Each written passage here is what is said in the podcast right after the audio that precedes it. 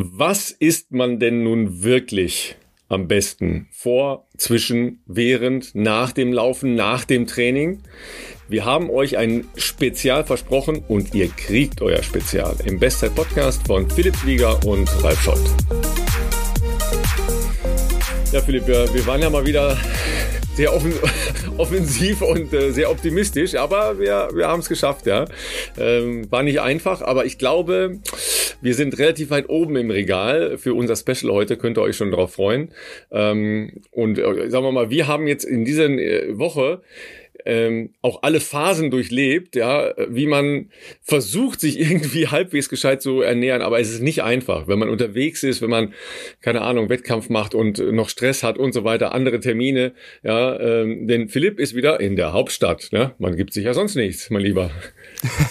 Ralf, grüß dich. Es ist schön, dich zu sehen aus äh, einem etwas veränderten Setup, wie man äh, sagen kann. Äh, wie du siehst, äh, sieht nicht, äh, wie soll ich sagen, sieht nicht aus wie bei mir zu Hause. Äh, tatsächlich, ich bin seit gestern Abend in Berlin für einige Tage und äh, ja, wir haben halbwegs vollen äh, Terminkalender, wie das dann halt meistens so ist, äh, wenn wir mal wieder da sind.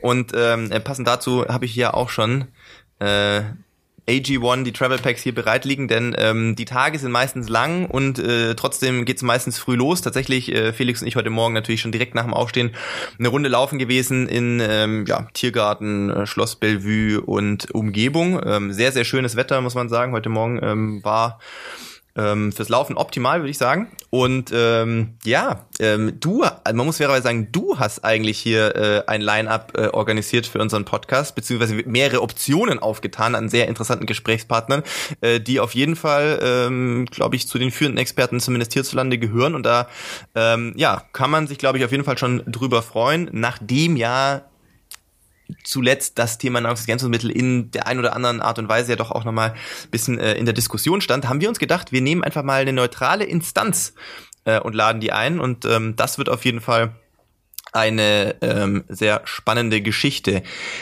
Wichtiger als äh, dass ich jetzt in Berlin erstmal bin und was ich hier mache, ist allerdings, und das müssen wir natürlich zuerst besprechen, Ralf, was hast du denn letztes Wochenende gemacht? Und wurdest du vielleicht bei deinem Triathlon sogar von dem einen oder der anderen an der Strecke ähm, aus unserer Community supportet.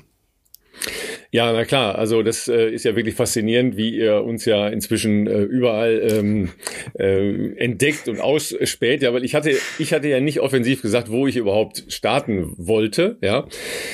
Aber das hat ja genau 21, 22 gedauert und dann äh, kam natürlich schon ja viel Spaß in Bochum und so weiter, weil äh, natürlich auch einige Leute aus unserer Community ebenfalls dort gestartet sind. Cool. Ja, also das ist natürlich nochmal das Erste, ja, dann, weil die haben die gleichen Mails wie ich bekommen, ne, von wegen markieren und reparieren. Ihr erinnert euch vielleicht noch, ja, aber da komme ich gleich nochmal drauf, weil das äh, wirklich ein äh, sehr cooler Punkt war. Und ähm, naja, dann haben natürlich ähm, mich da eine Menge Leute äh, angesprochen und auch angefeuert, weil das ein Rundkurs war. Und ähm, das ist dann schon cool. Ne? Gab auch Fotos, ja, die ich ja nicht während des Laufens selber machen kann, ja, die mir dann zugeschickt worden sind und so. Also das war äh, war wirklich cool, dass da so viel Resonanz halt kommt. Das hast du ja auch äh, berichtet von deinen ähm, letzten Auftritten, dass da wirklich äh, wahnsinnig viel zurückkommt. Dafür vielen Dank an euch, ihr Lieben da draußen. Und ähm, ja, ich habe ja mehr oder weniger so aus der kalten Hose, ja, so wie man es halt macht, ja, ähm, eine verkappte olympische Distanz äh, avisiert. Ähm, die war dann noch ganz anders, als wir alle gedacht haben, ja, ähm, aber das ist halt manchmal so. War das erste Mal äh, Jubiläumsveranstaltung von einem kleinen Verein in Bochum, eigentlich ein, äh, ein Schwimmverein, okay. die ein sehr, sehr schönes ähm, Freibad haben in einem Park drin, ja, in dem wir dann auch gelaufen sind. Da kann man gar nicht mit dem Auto ranfahren, was schon mal toll ist. Und ähm, ja, das war das erste Mal und natürlich äh, viele Aufgeregtheiten. Ich war am Samstag da, habe da meine Startunterlagen abgeholt und da war noch nicht so viel markiert, geschweige denn repariert. Okay. Ja. So, aber dann war es tatsächlich so, dass die Laufstrecke ja wirklich perfekt bearbeitet war, sage ich mal, weil du weißt, wie es ist, wenn man halt eher so ein bisschen ähm, in Richtung ähm, Schotterstrecken, Cross äh, mit Wurzeln und so weiter unter, unterwegs ist, das ist noch lange nicht immer dann tatsächlich markiert, wo potenzielle Stolperfallen oder Stolperstellen sind. Ja. Das war aber hier der Fall. Und zwar auf der gesamten Strecke waren wirklich so kleine Übergänge, äh, kleine Wurzeln, ja, äh, wo es halt eine Kante gab, wo ähm, ein Weg abgegrenzt war oder wo es dann halt auf eine Straße mit äh, einem, einem Bordstein ging und so weiter. Das war alles markiert. Ja, das war alles wirklich sauber markiert. Da hat sich einer wirklich Mühe gegeben, ja, weil zweieinhalb Kilometer Runde, das ist jetzt auch nicht äh, so, dass du das mal eben in einer äh, Viertelstunde machst, ja, sondern da ist einer mit einem äh, mit einem lila Sprayer durch die Gegend marschiert und hat das halt alles markiert. Das war super, ja. Was nicht so super war bei diesem Laufkurs, ich hatte das ja schon gesagt, ja, da war ja angegeben fünf Prozent. Ja. War das Schwimmen, hey, denn das war in einem 15 Meter Becken. Ja, das, äh, das war auch, naja, das war halt wie Schwimmen halt ist, ja. Also das kannst du dir ja nicht vorstellen. Das stimmt. Das war tatsächlich in dem Freibad. Das ist okay. jetzt nicht meine Lieb mein Lieblingssetting, ja. Ich schwimme lieber in einem See. Darf ich dazu Aber, was fragen, ähm, weil ich eben ja. von Schwimmen keine Ahnung habe? Wie muss ich mir das bei einem Triathlon vorstellen? Da starten jetzt ja anders als beim Schwimmen nicht nur zehn ja. Leute nebeneinander, sondern ein paar mehr. Ja. Wie, also steckt man dann da auch eine Art Rundkurs im Schwimmbad ab mit Bojen, wo dann so gekreiselt wird einfach und dann nach so und so viele Runden nee. geht man dann raus oder wie, wie funktioniert das? Nee, äh, also das wäre ein blankes Chaos, ja. So ist es jetzt, sagen wir mal, ähm, organisierte, ähm, äh, organisiertes Anstehen, sage ich mal. Aha. Es wird so gemacht, dass man, ähm, dass man praktisch sich in eine Reihe stellt, ja. ja, und dann an Bahn 0 in diesem Fall oder Bahn 1, ja, mit Abstand von drei Sekunden äh, ins Wasser springt. Okay. Ja, so, jetzt viele hatten gar nicht auf dem Schirm, dass man da reinspringen muss. ja. Und etliche bei mir in der Startgruppe und bei mir in der Startgruppe waren jetzt, sagen wir mal, die besseren Schwimmer aus der, ähm, aus der olympischen Distanz, mhm. ja. Die fragten dann, scheiße, ich kann gar keinen Körper. Ich habe noch nie einen Körper gemacht, ja, und dann äh, mit mit Schwimmbrille und so in diesen Geschichten, ja, ne? ja. Und ich so, macht eine Arschbombe ist immer richtig, ja, und dann, ach nee, auch, auch nicht und so, ja. ja äh, tatsächlich hat Jan Frodeno beim äh, Allgäu Triathlon vor drei Jahren oder vier Jahren, weiß nicht mehr genau, eine Arschbombe gemacht, angekündigt und Arschbombe als Start gemacht. Ja, ich finde das super, habe ich in Hamburg auch schon mal gemacht, ja, weil das einfach es ist doch vollkommen wurscht, ob ich da jetzt mit dem Körper reinspringe oder, ja, weil es kommt ja nicht auf Zehntel an. Ja, ja, ja. Das würde das unterscheiden. Ja, sondern ist, ist ja egal. Jedenfalls, das war schon mal für viele dann, ja, hm, was mache ich da jetzt überhaupt, ja? Und einige sind dann auch ins Wasser reingeklettert und dann losgeschwommen. So, dann schwimmst du halt die Bahn runter mhm. und am Wendepunkt wechselst du praktisch auf die andere Bahn. Da ist die Leine hochgezogen. Ah. Ja, so wird das dann gemacht. Die wird hochgezogen, okay. die Leine. Und dann wechselt man praktisch unter der Leine durch. Mhm. Ja, und dann schwimmt man auf Bahn 2 wieder zurück. Bahn 3 in die andere Richtung, Bahn 4 wieder zurück und so weiter, bis das Becken zu Ende ist. Dann musst du aussteigen. Ja, und leider bei einer olympischen Distanz muss man halt so. 1000 Meter schwimmen. Ja, dann musst du nochmal wieder an den Startpunkt rennen. Ja. Und dann das Ganze von vorne. Und dann steigst du erst wieder aus. Also so funktioniert das, ja. Bei den, bei der Sprintdistanz waren es halt 500 Meter. Da schwimmst du halt einmal den Zickzackkurs durch das äh, Becken durch und steigst dann aus ja. und gehst zum Radfahren. Ja. Und dann gab es noch eine kleine Geschichte, ja, das passiert mal in der Aufregung. Das Briefing wird bei solchen äh, Veranstaltungen natürlich schon auch einmal im, im Netz ähm, grob beschrieben, aber das konkrete Briefing, ja, das verbindlich ist für den Wettkampf, wird unmittelbar vorm Start gemacht. Ja, also sagen wir mal Viertelstunde vorher, zehn Minuten vorher, wie auch immer. Das ist verpflichtend, da musst du da sein und das äh, wird dann gemacht. Wenn du nicht zuhörst, hast Pech gehabt. Und in der Ausschreibung stand halt richtigerweise drin, fünf Radrunden, ja, mhm. sind irgendwas um die 44 Kilometer. Und der Mensch, der das Briefing gemacht hat, hat dann gesagt, auf mehrfache Nachfrage vier Radrunden. Und da sind wir dann nur 34 Kilometer gefahren. Ja. Was für mich nicht so gut war, weil ich bin halt äh, in Relation natürlich ein äh, viel besserer Radfahrer als äh, jetzt Läufer. Und ähm, das war nicht so cool. Das heißt, ja. das war aber dann auch nach 34 Kilometern tatsächlich zu Ende? Ja. Ja, ja es, es, gab wohl einige, die wohl auch fünf Runden äh, dann gefahren sind, aber da, das Briefing ist verbindlich. Ach ja. so. Und äh, ich hatte mich schon gewundert, weil es war äh, fast äh, zehn Minuten unter meiner Bestzeit. Ja, ja hast, du, hast du äh, gute Beine gehabt, Ralf? bin ja eben nicht äh, eben nicht beim Laufen ja und äh, dann habe ich schon gedacht ja das kann nicht sein ja und dann war mir schon klar dass es äh, einfach die die Radrunde war die dann da fehlte ah. ja. So, und beim Laufen, wie gesagt, das war alles eigentlich äh, wirklich sehr, sehr geschmeidig und das war auch alles Die wichtigste okay. aller Fragen zuerst, was für einen Schuh hast ja. du denn ge äh, gewählt? Weil das ist ja das, was alle brennend ja. interessiert. Carbon, nicht Carbon, ja. Trail, nicht Trail, vielleicht doch Crossbikes, wer weiß. Genau, die Cross-Spikes. Also die hättest du jedenfalls nach wenigen Metern da komplett zerstört, weil es war halt so, dass äh, der der feinere ähm, Ascheboden oder der Sandboden, der war halt komplett weggewaschen. Ja, das war halt so, das war halt dann mehr hart. Ja. Ne? Also Spikes no. Ja, äh, ich habe mich tatsächlich entschieden für die äh, für die Hoka, die ich habe keine Carbon. Ja, die sind relativ weich von der Sohle Mhm. und habe aber da dann die Curex Sohle reingelegt, Okay. die das Ganze relativ hart macht. Ja, ja. Ne? Und das äh, kam mir jetzt auf dem Ding da ähm, wirklich ganz gut entgegen, weil du eigentlich permanent rauf und runter gelaufen bist. Mhm, mhm. Ne? Also das ging nicht irgendwie flach, an, eigentlich an keiner Stelle. Es ging immer so ein bisschen äh, entweder leicht hoch oder leicht runter. Plus dieser kleine fröhliche Anstieg. Ja, und da stand ja im Briefing irgendwas von 5% oder auf, äh, nicht im Briefing, sondern auf der downloadbaren Karte stand das drin. 5%, ja, Freunde. 5% am Ärmel. Ja. Es war so eine Rampe, ich schätze mal so 70, 80 Meter, mehr war das nicht. Also äh, irgendwas zwischen 15 und 20 Prozent. Okay, also richtig. Die steil. allermeisten sind da gegangen. Oh Gott. Ja, und äh, einer hat das halt ausgestoppt und äh, der ist halt eine Runde hochgelaufen, also was man dann noch laufen nennt, und eine äh, schnell hochgegangen und der war bei schnell hochgehen schneller. Ja, und das musst du dann ja auch taxieren, weil du kommst dann ja in so hohen Pulsbereich, dass du dich dann oben erstmal erholen musst, Ja, ja, ja, ja. damit du wieder einigermaßen ins Laufen kommst, ja. Also ähm, ich bin halt auch zwei Runden ähm, gelaufen, zwei gegangen, weil ich mich auch nicht entscheiden konnte, ja, ähm, was was besser war. Ich hatte dann nachher doch den Eindruck, dass ich mit Laufen besser zurechtkam, weil Wenn du nicht ganz halt aus dem langsam Rhythmus laufen. kommst wahrscheinlich, oder? Ja, weil du, du gehst dann halt da so stapfend, es ist wie, wie Bergsteigen, ja, weil 15 bis 18 Prozent Klar. irgendwas hatte das. Ja. ja. Merkst du trotzdem in Oberschenkeln und ist Ja, halt, das, ja. das brennt dich natürlich komplett weg, ja. und das dann natürlich viermal, ja. Super. Dann habe ich auch gesagt, okay, ihr habt hier eine sehr, sehr schöne Strecke, aber wer war das? Ja, also, weil man konnte da drum herum laufen. Man musste das nicht machen. Ja, also, ja, gut, okay. die Steigung, die Steigung musstest du ja irgendwie gewinnen, Mhm. aber man konnte halt eine deutlich flachere Rampe, dann mit einem Tack mehr äh, Meter, Mhm. ja, also praktisch einen kleinen Bogen laufen, aber nein, gerade aus dem Berg hoch. Ja.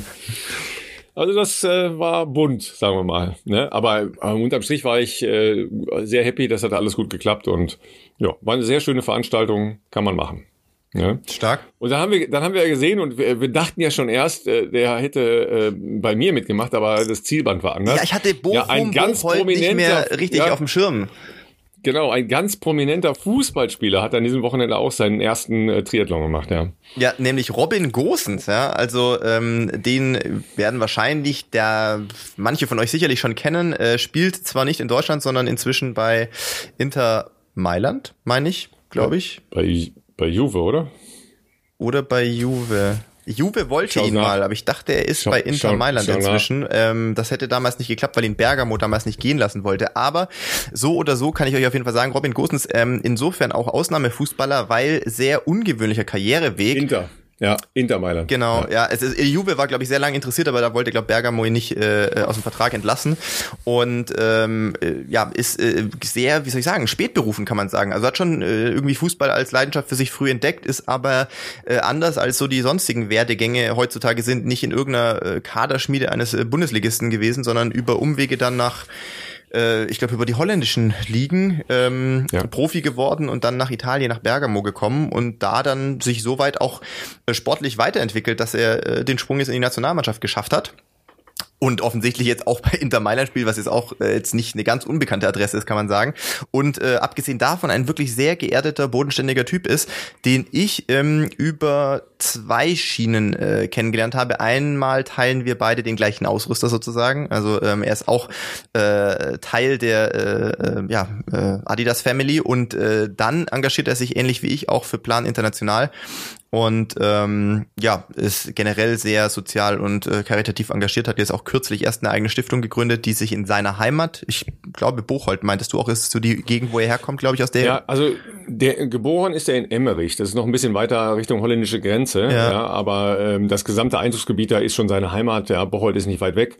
Ähm, da hat er jetzt auch den äh, den Triathlon gemacht. Genau, und ähm, ja, kümmert sich um dort mit seiner Stiftung um äh, nicht ganz so privilegierte Kinder und will denen auch den ähm, Zugang zu Sport ähm, ermöglichen.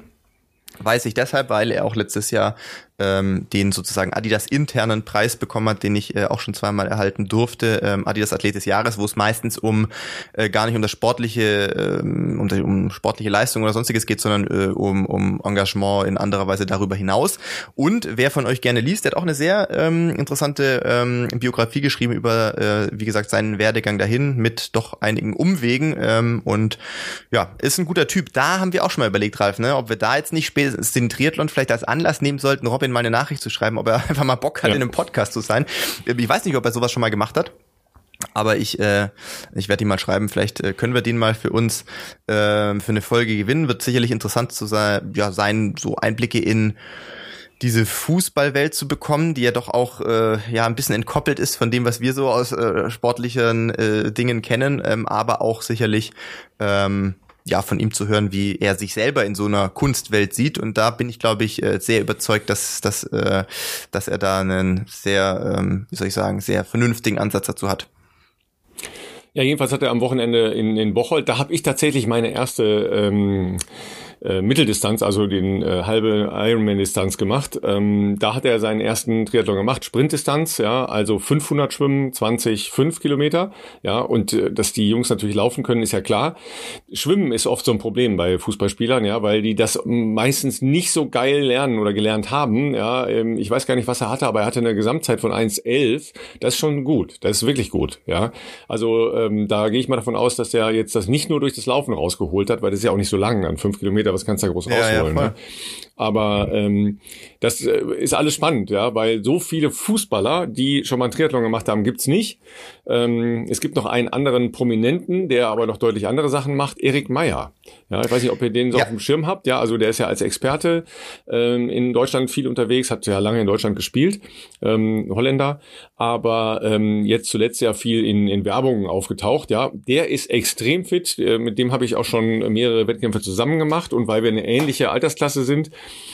war der dann auch in meiner Nähe, was die, ähm, was die Startnummern angeht. Ja, mhm. ähm, vor, wann war das? Vor zwei Jahren in Luxemburg oder vor drei Jahren in Luxemburg ähm, haben wir uns äh, morgens noch sehr nett unterhalten. Also ähm, der wollte eigentlich ähm, die Langdistanz in Rot machen im vergangenen Jahr und dann mhm. war aber irgendwas dazwischen gekommen. Ähm, weiß gar nicht mehr, was da war. Ja, aber der ist sehr fit. Ja, also der ist in Richtung ähm, Mitteldistanz und und Langdistanz unterwegs und das, äh, der der kann auch alles. Der kann schwimmen und der kann richtig Rad fahren und er kann auch äh, noch wirklich gut laufen. Ja. Das ist jetzt vielleicht auch ein Vorurteil meinerseits, aber grundsätzlich von dem, was man ja sonst über Fußballer äh, so mitbekommt, ist ja generell alles, was irgendwie im weitesten Sinne Ausdauersport ist, jetzt nicht ganz so extrem beliebt, sage ich jetzt mal.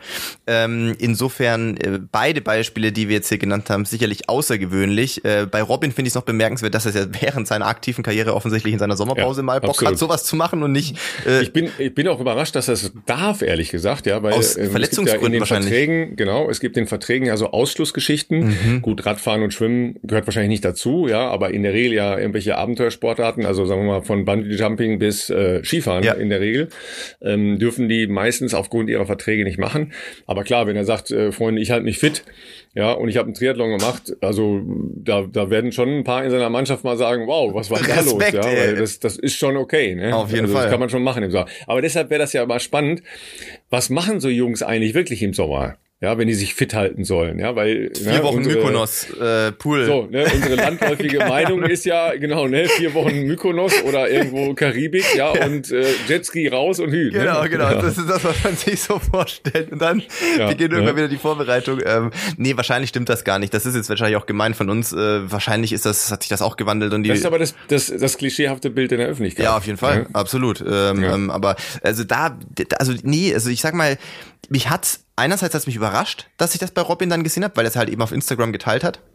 Ähm, und dann im zweiten Mal drüber nachdenken, hat sich bei ihm direkt irgendwie nicht so überrascht, weil er ist äh, ja ein relativ ähm, ich sag mal, open-mindeder Typ, ne, so der halt sagt, okay, ich kann Fußball spielen, das ist natürlich schön, dass er es kann. Und ich glaube, er ist sich auch, er hat das sogar mal gesagt, er ist sich, äh, genau, das hat er sogar in seiner Rede gesagt, glaube ich, ähm, anlässlich des Preises von Adidas letztes Jahr, dass er gesagt hat, er weiß natürlich, dass er für das, was er da macht, sportlich ähm, auch absurd viel Geld verdient. Und ähm, ja, das äh, kann, er kann das ganz gut einordnen, dass das alles nicht ganz so normal ist und äh, versucht, glaube ich, diesen Bezug zum realen Leben äh, nicht zu verlieren und äh, ist auch heimatverbunden. Aber klar, das ist natürlich als Fußballer auch immer ein bisschen schwierig, ne? wenn du natürlich im, im, sagen wir mal, kein Beispiel. Ich könnte mir gut vorstellen, das ist jetzt reine Spekulation, weiß ich nicht, aber ich hätte mir auch sehr gut vorstellen können, dass er nach dem, nach seinem, nach seiner Zeit in Bergamo bestimmt auch wahnsinnig gern wieder in die Bundesliga gewechselt wäre, wenn er da wahrscheinlich ein entsprechendes Angebot bekommen hätte. Und wenn da natürlich kein entsprechendes Angebot kommt, ja, dann musst du natürlich äh, gucken, was du für andere Optionen hast. Das ist jetzt Inter Mailand jetzt kein schlechter Club oder sowas, aber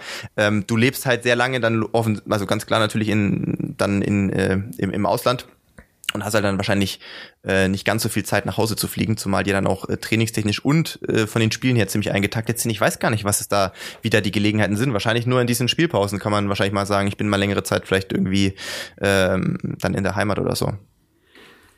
Ja, die haben ja schon mal freie Tage, da machen halt viele dann äh, den schnellen Heimaturlaub mit dem Flieger. Ne? Ähm, das geht ja jetzt noch von, von Mailand, da bist halt ja in einer Stunde in Düsseldorf. Ja. ja. Also das oder in anderthalb Stunden. Das ist schon okay.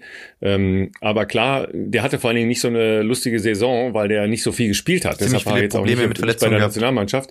Ja, das und äh, er ist halt an, an Perisic nicht vorbeigekommen, äh, der ja lange auch in Dortmund gespielt hat und der war vor ihm da. Mhm. Ähm, der ist aber jetzt gewechselt. Das heißt, sagen wir mal, zumindest ist die Option, dass er äh, wieder mehr spielen kann, weil na klar, es ist Weltmeisterschaft Ende des Jahres. Ja, ja jetzt die ganze Sommernummer ist halt ohne ihn gelaufen. Ja. ja, Flick hat ihm wohl gesagt, Tür ist noch offen, alles gut. Ja, ähm, dann muss man mal einen Triathlon zwischendurch machen, um sich wieder ins Gespräch zu bringen. ob, ob, ob Flick das jetzt mitgekriegt hat, weiß ich nicht. Ja, das ich weiß nicht, ob der, andere ob der so Instagram scrollt von deinen Kandidaten. Vielleicht, vielleicht ist er nicht so aktiv auf Instagram, so aber er, er guckt jeden Triathlon an, was so die Ergebnisse sind.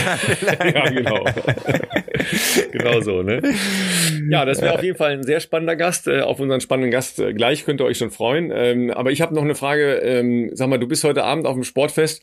Da ist auch Gina Lückenkämper. Wer von euch geht jetzt, äh, was die Distanz angeht, fremd? Ähm, wir haben uns auf einen Kompromiss geeinigt. Ähm, äh, ja. Gina bringt mir erstmal ähm, nochmal richtiges Starten aus dem Startblock bei und dafür gehen wir danach aber im Anschluss noch 10 Kilometer im Grunewald laufen. Also jetzt, jetzt könnten natürlich die gehässigen Freunde ich weiß genau, äh, der Leichtathletik sagen, willst, Ralf. ja, ja, also ne, Gina hatte ja lange die letzten drei Jahre wirklich Probleme mit der Startphase. Ja, ja ist am Wochenende fantastisch gelaufen. Zwei ja, also hintereinander Ex äh, sehr, sehr gut. Ne? Genau, kleiner Exkurs in die Sprinterwelt des Laufens. Ja, ist 11.08 und 11.04 gelaufen. Das ist richtig schnell weil sie das Bein gewechselt hat, mit dem sie vorne im Startblock setzt. Ja, also ihr könnt es einfach versuchen, wenn das ihr noch wusste nie, ich noch nicht. Ja, siehst du mal, ja. Selbst du erfährst hier noch. Das könnte ich mir gar nicht Dinge. vorstellen. Ja. Also ich meine, ich bin offensichtlich ja. äh, aufgrund der leichtathletischen Grundausbildung, die ich als Kind vor vielen Jahren mal genossen habe, natürlich weiß ich, wie man so Startblock einstellt, wie man da so reingeht und wie man grundsätzlich startet. Bei mir dann halt nicht schnell, aber wie das funktioniert, könnte ich mir gar nicht vorstellen, mit einem anderen Bein zu machen vorne. Ja, also tatsächlich ist das ähm, eigentlich eine Sache, die man im, im Kinder- und Jugendalter irgendwann festlegt ja. und dann startet man entweder mit rechts ähm, in dem vorderen Block oder mit links in genau, dem vorderen genau. Block. Das kann man schon mal verändern müssen und zwar dann, wenn man Hürden läuft, ja, weil da eine bestimmte mhm. Anzahl an Schritten bis zur ersten Hürde nur gemacht werden kann. Ja. Bei den Männern gibt es zwei Optionen, sieben oder acht Schritte. Ja, aber dann, wenn du sieben Schritte machst, musst du schon sehr groß sein und sehr lange Schritte machen, sonst kommst du nicht hin. Ja, also in der Regel eine, eine gerade Zahl, also acht. Ja, das heißt aber, dass du dann eine bestimmte Abfolge haben musst, Schwungbein und Startbein im ich hoffe, ihr könnt mir folgen zu Hause, aber ist, ist nicht so schlimm, ist so, ja. Da gibt es dann schon mal Leute, die da noch wechseln müssen. Das Sprinter, ja, die ja hochsensibel sind und, und wirklich das äh, sehr, äh, wirklich fein technische Abläufe da gemacht werden im, im äh, Beschleunigungs- und Startbereich. Das Bein wechseln eigentlich nur nach Verletzungen. Ja, dass ich das jetzt wirklich mal gehört habe, dass Leute irgendwie so Verletzungen hatten und dann bestimmte Sachen nicht mehr machen können oder so und dann wechseln mussten. Also Gina aber ist wohl tatsächlich schon mal vor einigen Jahren mit dem anderen Bein vorne gelaufen. Okay. Ja, auch äh, sehr gute Zeiten mit dem anderen Bein vorne gelaufen. Ja, und sie, sie hatte jetzt wirklich Probleme in den letzten Jahren, also auch leider viele Verletzungsprobleme, aber eben auch, dass die Startphase einfach nicht adäquat war für das, was danach passierte. So, wenn du drei, vier Meter Rückstand hast auf, auf die Weltelite, das holst du nicht mehr. Keine Chance. Ja, das Ganze vergessen. So, und jetzt ist sie 11.04 ähm, gelaufen, da beim besten Lauf in, in Wetzlar. Klar, waren gute Bedingungen so, aber das ist natürlich, äh, die hat geweint vor Freude. Weil ja, man ja auch äh, sagen muss, das waren jetzt wirklich ja Eigentlich seit der EM 2018, wo sie ja sehr erfolgreich noch äh, exakt, war mit exakt. dem zweiten Platz. Das war das letzte Mal, dass sie schneller war. Genau. Mhm. Und äh, das ist eine lange Zeit, Leute. Vor allem im Sprintbereich. Ähm, ich will jetzt nicht hier sagen, okay, Marathon oder Langstreckenläufer haben grundsätzlich mehr Zeit in der Karriere, aber wahrscheinlich ist es doch so, ne, weil Sprint, äh, es gibt jetzt nicht, gibt auch Ausnahmen, könnte ich, kriegen wir wahrscheinlich wieder ein paar Zuschriften, die schreiben, aber es gibt noch einen, keine Ahnung, Justin Gatlin oder wie heißt der Mann aus Trinidad und Tobago, der eh mit 40 noch gerannt ist. Äh, ähm, es gibt natürlich ein paar Ausnahmen, aber grundsätzlich ist es schon so, dass eine Sprintkarriere, sage ich jetzt mal, eher sich im Zeitraum zwischen 20 und 30 äh, irgendwo abspielt. Und wenn du da natürlich eine Durststrecke äh, zu überwinden hast, aus welchen Gründen auch immer, Verletzungen oder so, vier Jahre, das ist echt eine lange Zeit. Und äh, nee, für Gina freut mich das auch sehr und äh, bin mir sicher, wir werden da äh, hoffentlich äh, später ein bisschen Zeit haben, noch zu quatschen. Ähm, ich hast du schon Fachinformationen, ne? Mit der kannst du schon da, hast du ganz anderes Entree. Mensch, super. Das, na, wie geht denn das, dass du den äh, Beine anderen wechseln ah, kannst? Das ist ja, oder? da hatte ich ja wirklich, ich hatte da schon selbst mal vor zwei Jahren drüber nachgedacht, ob dir das nicht vielleicht helfen könnte. nee, Quatsch, das genau. habe ich gar nicht gewusst. Aber stellt euch mal, stellt euch mal einfach ähm, mit, macht mal so, ein, so einen Ablauf, ne? Ja. Ähm, hatten wir in der Folge mit Philipp Seib, ja, kann man durchaus mal hin und wieder machen, also dass man wirklich dann zügig losläuft. Stellt euch mal mit links vorne hin oder äh, mit rechts vorne hin und dann überlegt mal, was besser ist. Ja. Und dann merkt ihr auch, jeder hat so eine, eine Seite, die, äh, die bequem ist. Ja. Und dann merkt ihr, wie, wie schräg das plötzlich ist, wenn man das andere Bein nach vorne Fühlt sich nimmt. ganz komisch an. Ja. Und ja. die meisten werden ja trotzdem mal auch vor vielleicht ein paar Jahren mehr irgendwie mal im Schulsport in so einem Startblock drin gesessen sein. Ich will jetzt nicht sagen, dass jeder, der vielleicht jetzt nicht das in der Leichtathletik mal äh, so, so gezeigt bekommen hat, wie man das auch vielleicht testen kann, welches Bein das passende ist. Ähm, aber nichtsdestotrotz hattet ihr euch ja da mal reingesetzt und habt irgendwie ein Feeling gehabt, das und das könnte für mich passen und ich starte das.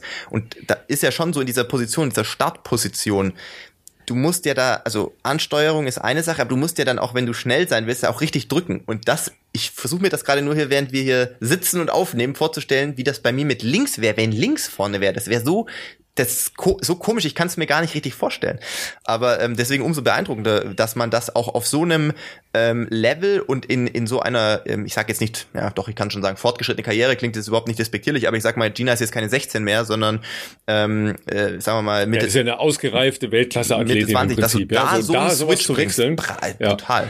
Also ich würde, ich würde tippen, wenn du jetzt heute einfach mal sagen würdest, so ähm, alle in, in ihrem Bereich so, ja, müssen einmal mit dem anderen Bein starten. Äh, ich, mindestens die Hälfte würde wenigstens stolpern, ja. wenn ich hinfalle. Ja, ja. Ja, aber die, das geht dann nicht. Kann ich ja, mir, dass man einfach mal auf die andere Seite wechselt. Kann ich mir, ja, ja kann ich mir gut vorstellen. Also das ist, ja. ähm, das habe ich gar nicht gewusst, aber das ist natürlich sehr spannend. Jetzt ist noch eine Frage von mir an dich als äh, sozusagen alter Statistikfuchs. Ich weiß ja, dass Ginas Bestzeit ist, glaube ich, 1095, meine ich. Allerdings noch aus dem Jahr vor der, äh, vor ja, der EM. Von den Weltmeisterschaften in London im Halbfinale. Wie ist dann die 1104 zu bewerten? Ist das irgendwie so die zweitbeste oder die drittbeste Zeit, die sie schon mal gelaufen ist? Oder ähm, ist da sehr viel dazwischen drin schon auch mal passiert? Ich glaube jetzt Nein. eher nicht. Nein, da ist nicht so viel passiert. Also wie gesagt, ähm, sie war halt bei, ähm, bei ihrem äh, Bronzelauf in äh, Berlin. Ja. 18, ja, das war das letzte Mal, dass sie schneller war aber ähm, sie ist noch nicht, nicht so super viel in dem Bereich gelaufen. Was das jetzt tatsächlich dann für die Höhepunkte angeht, ja, also für äh, Eugene oder für ähm, die Europameisterschaften dann in München. Das weiß ich natürlich noch nicht, ja, weil das kann ähm, dann Gegenwind sein oder kalt sein oder was auch da immer. Da werden die ja, Bahnen auch nicht getauscht. Ich weiß jetzt nicht genau, wie es in Wetzlar ist, aber ich weiß aus Regensburger Zeiten vom Meeting her ist es ja so, dass die der in der Regel beide Zeiten vermessen. So. Äh, genau, ja, also die klassische Seite brauchst du nichts vermessen, weil da ist es ja ganz normal auf der Bahn markiert, aber es wird halt auch die andere Seite entsprechend markiert und vermessen, um die Option zu haben, dass wenn der Wind ungünstig steht, dass man halt entgegen der Laufrichtung die 100 Meter laufen lässt, dass die äh, Starterinnen und Starter Rückenwind haben, um so die Bedingungen ein bisschen zu optimieren, was ich auch vollkommen legitim finde. Aber den Punkt, den du natürlich ansprichst, das müssen die Leute zu Hause vielleicht ähm, von uns erklärt bekommen, weil das wahrscheinlich gar nicht jeder weiß, ist natürlich klar, also dass es bei einzelnen Meetings diese Möglichkeiten gibt. Ähm, kann natürlich helfen, ein optimales Ergebnis abzuliefern. Ne, laufen musst du trotzdem, aber dass du halt vielleicht jetzt nicht äh, zwei Meter Gegenwind hast, sondern vielleicht im besten Falle 2,0 Meter Rückenwind. Ähm, aber natürlich, bei internationalen Höhepunkten gibt's das nicht. Da ist halt in der klassischen Laufrichtung aufgebaut und wenn Gegenwind ist es Gegenwind und wenn Rückenwind ist es Rückenwind. Ähm, aber ja. so, äh, so ist es. Da muss man natürlich dann wiederum sagen, klar, die Bedingungen sind am Ende des Tages dann, dann auch wieder für alle gleich und da geht's ja in erster Linie mal um so eine Art Ausscheidungsrennen, bis du überhaupt im Finale äh, irgendwo im besten Falle bist. Aber ähm, ja, deswegen, da, ob da dann am Saisonhöhepunkt auch noch die Saisonbestleistung oder eine persönliche Bestleistung ähm, erreicht werden kann, äh, hängt halt auch wirklich, wesentlich mehr noch von diesen Rahmenbedingungen einfach ab. Aber du kannst ja nächste Woche mal ähm, berichten, wie es ihr ging heute. Ja, ich glaube, dass das wirklich ein, ein also mental ein unglaublicher Schritt ist, ja, wenn so, so ein Befreiungsding ist, ja. Ähm, und ihr könnt alle hin, hinkommen nächste Woche. Ja, sind die Finals, ja, in Berlin. Nicht nur die deutschen Meisterschaften Leichtathletik, sondern in, ich glaube, inzwischen sogar zehn oder zwölf Sportarten. Also es ist ein Monster-Programm äh, in der Hauptstadt nächste Woche.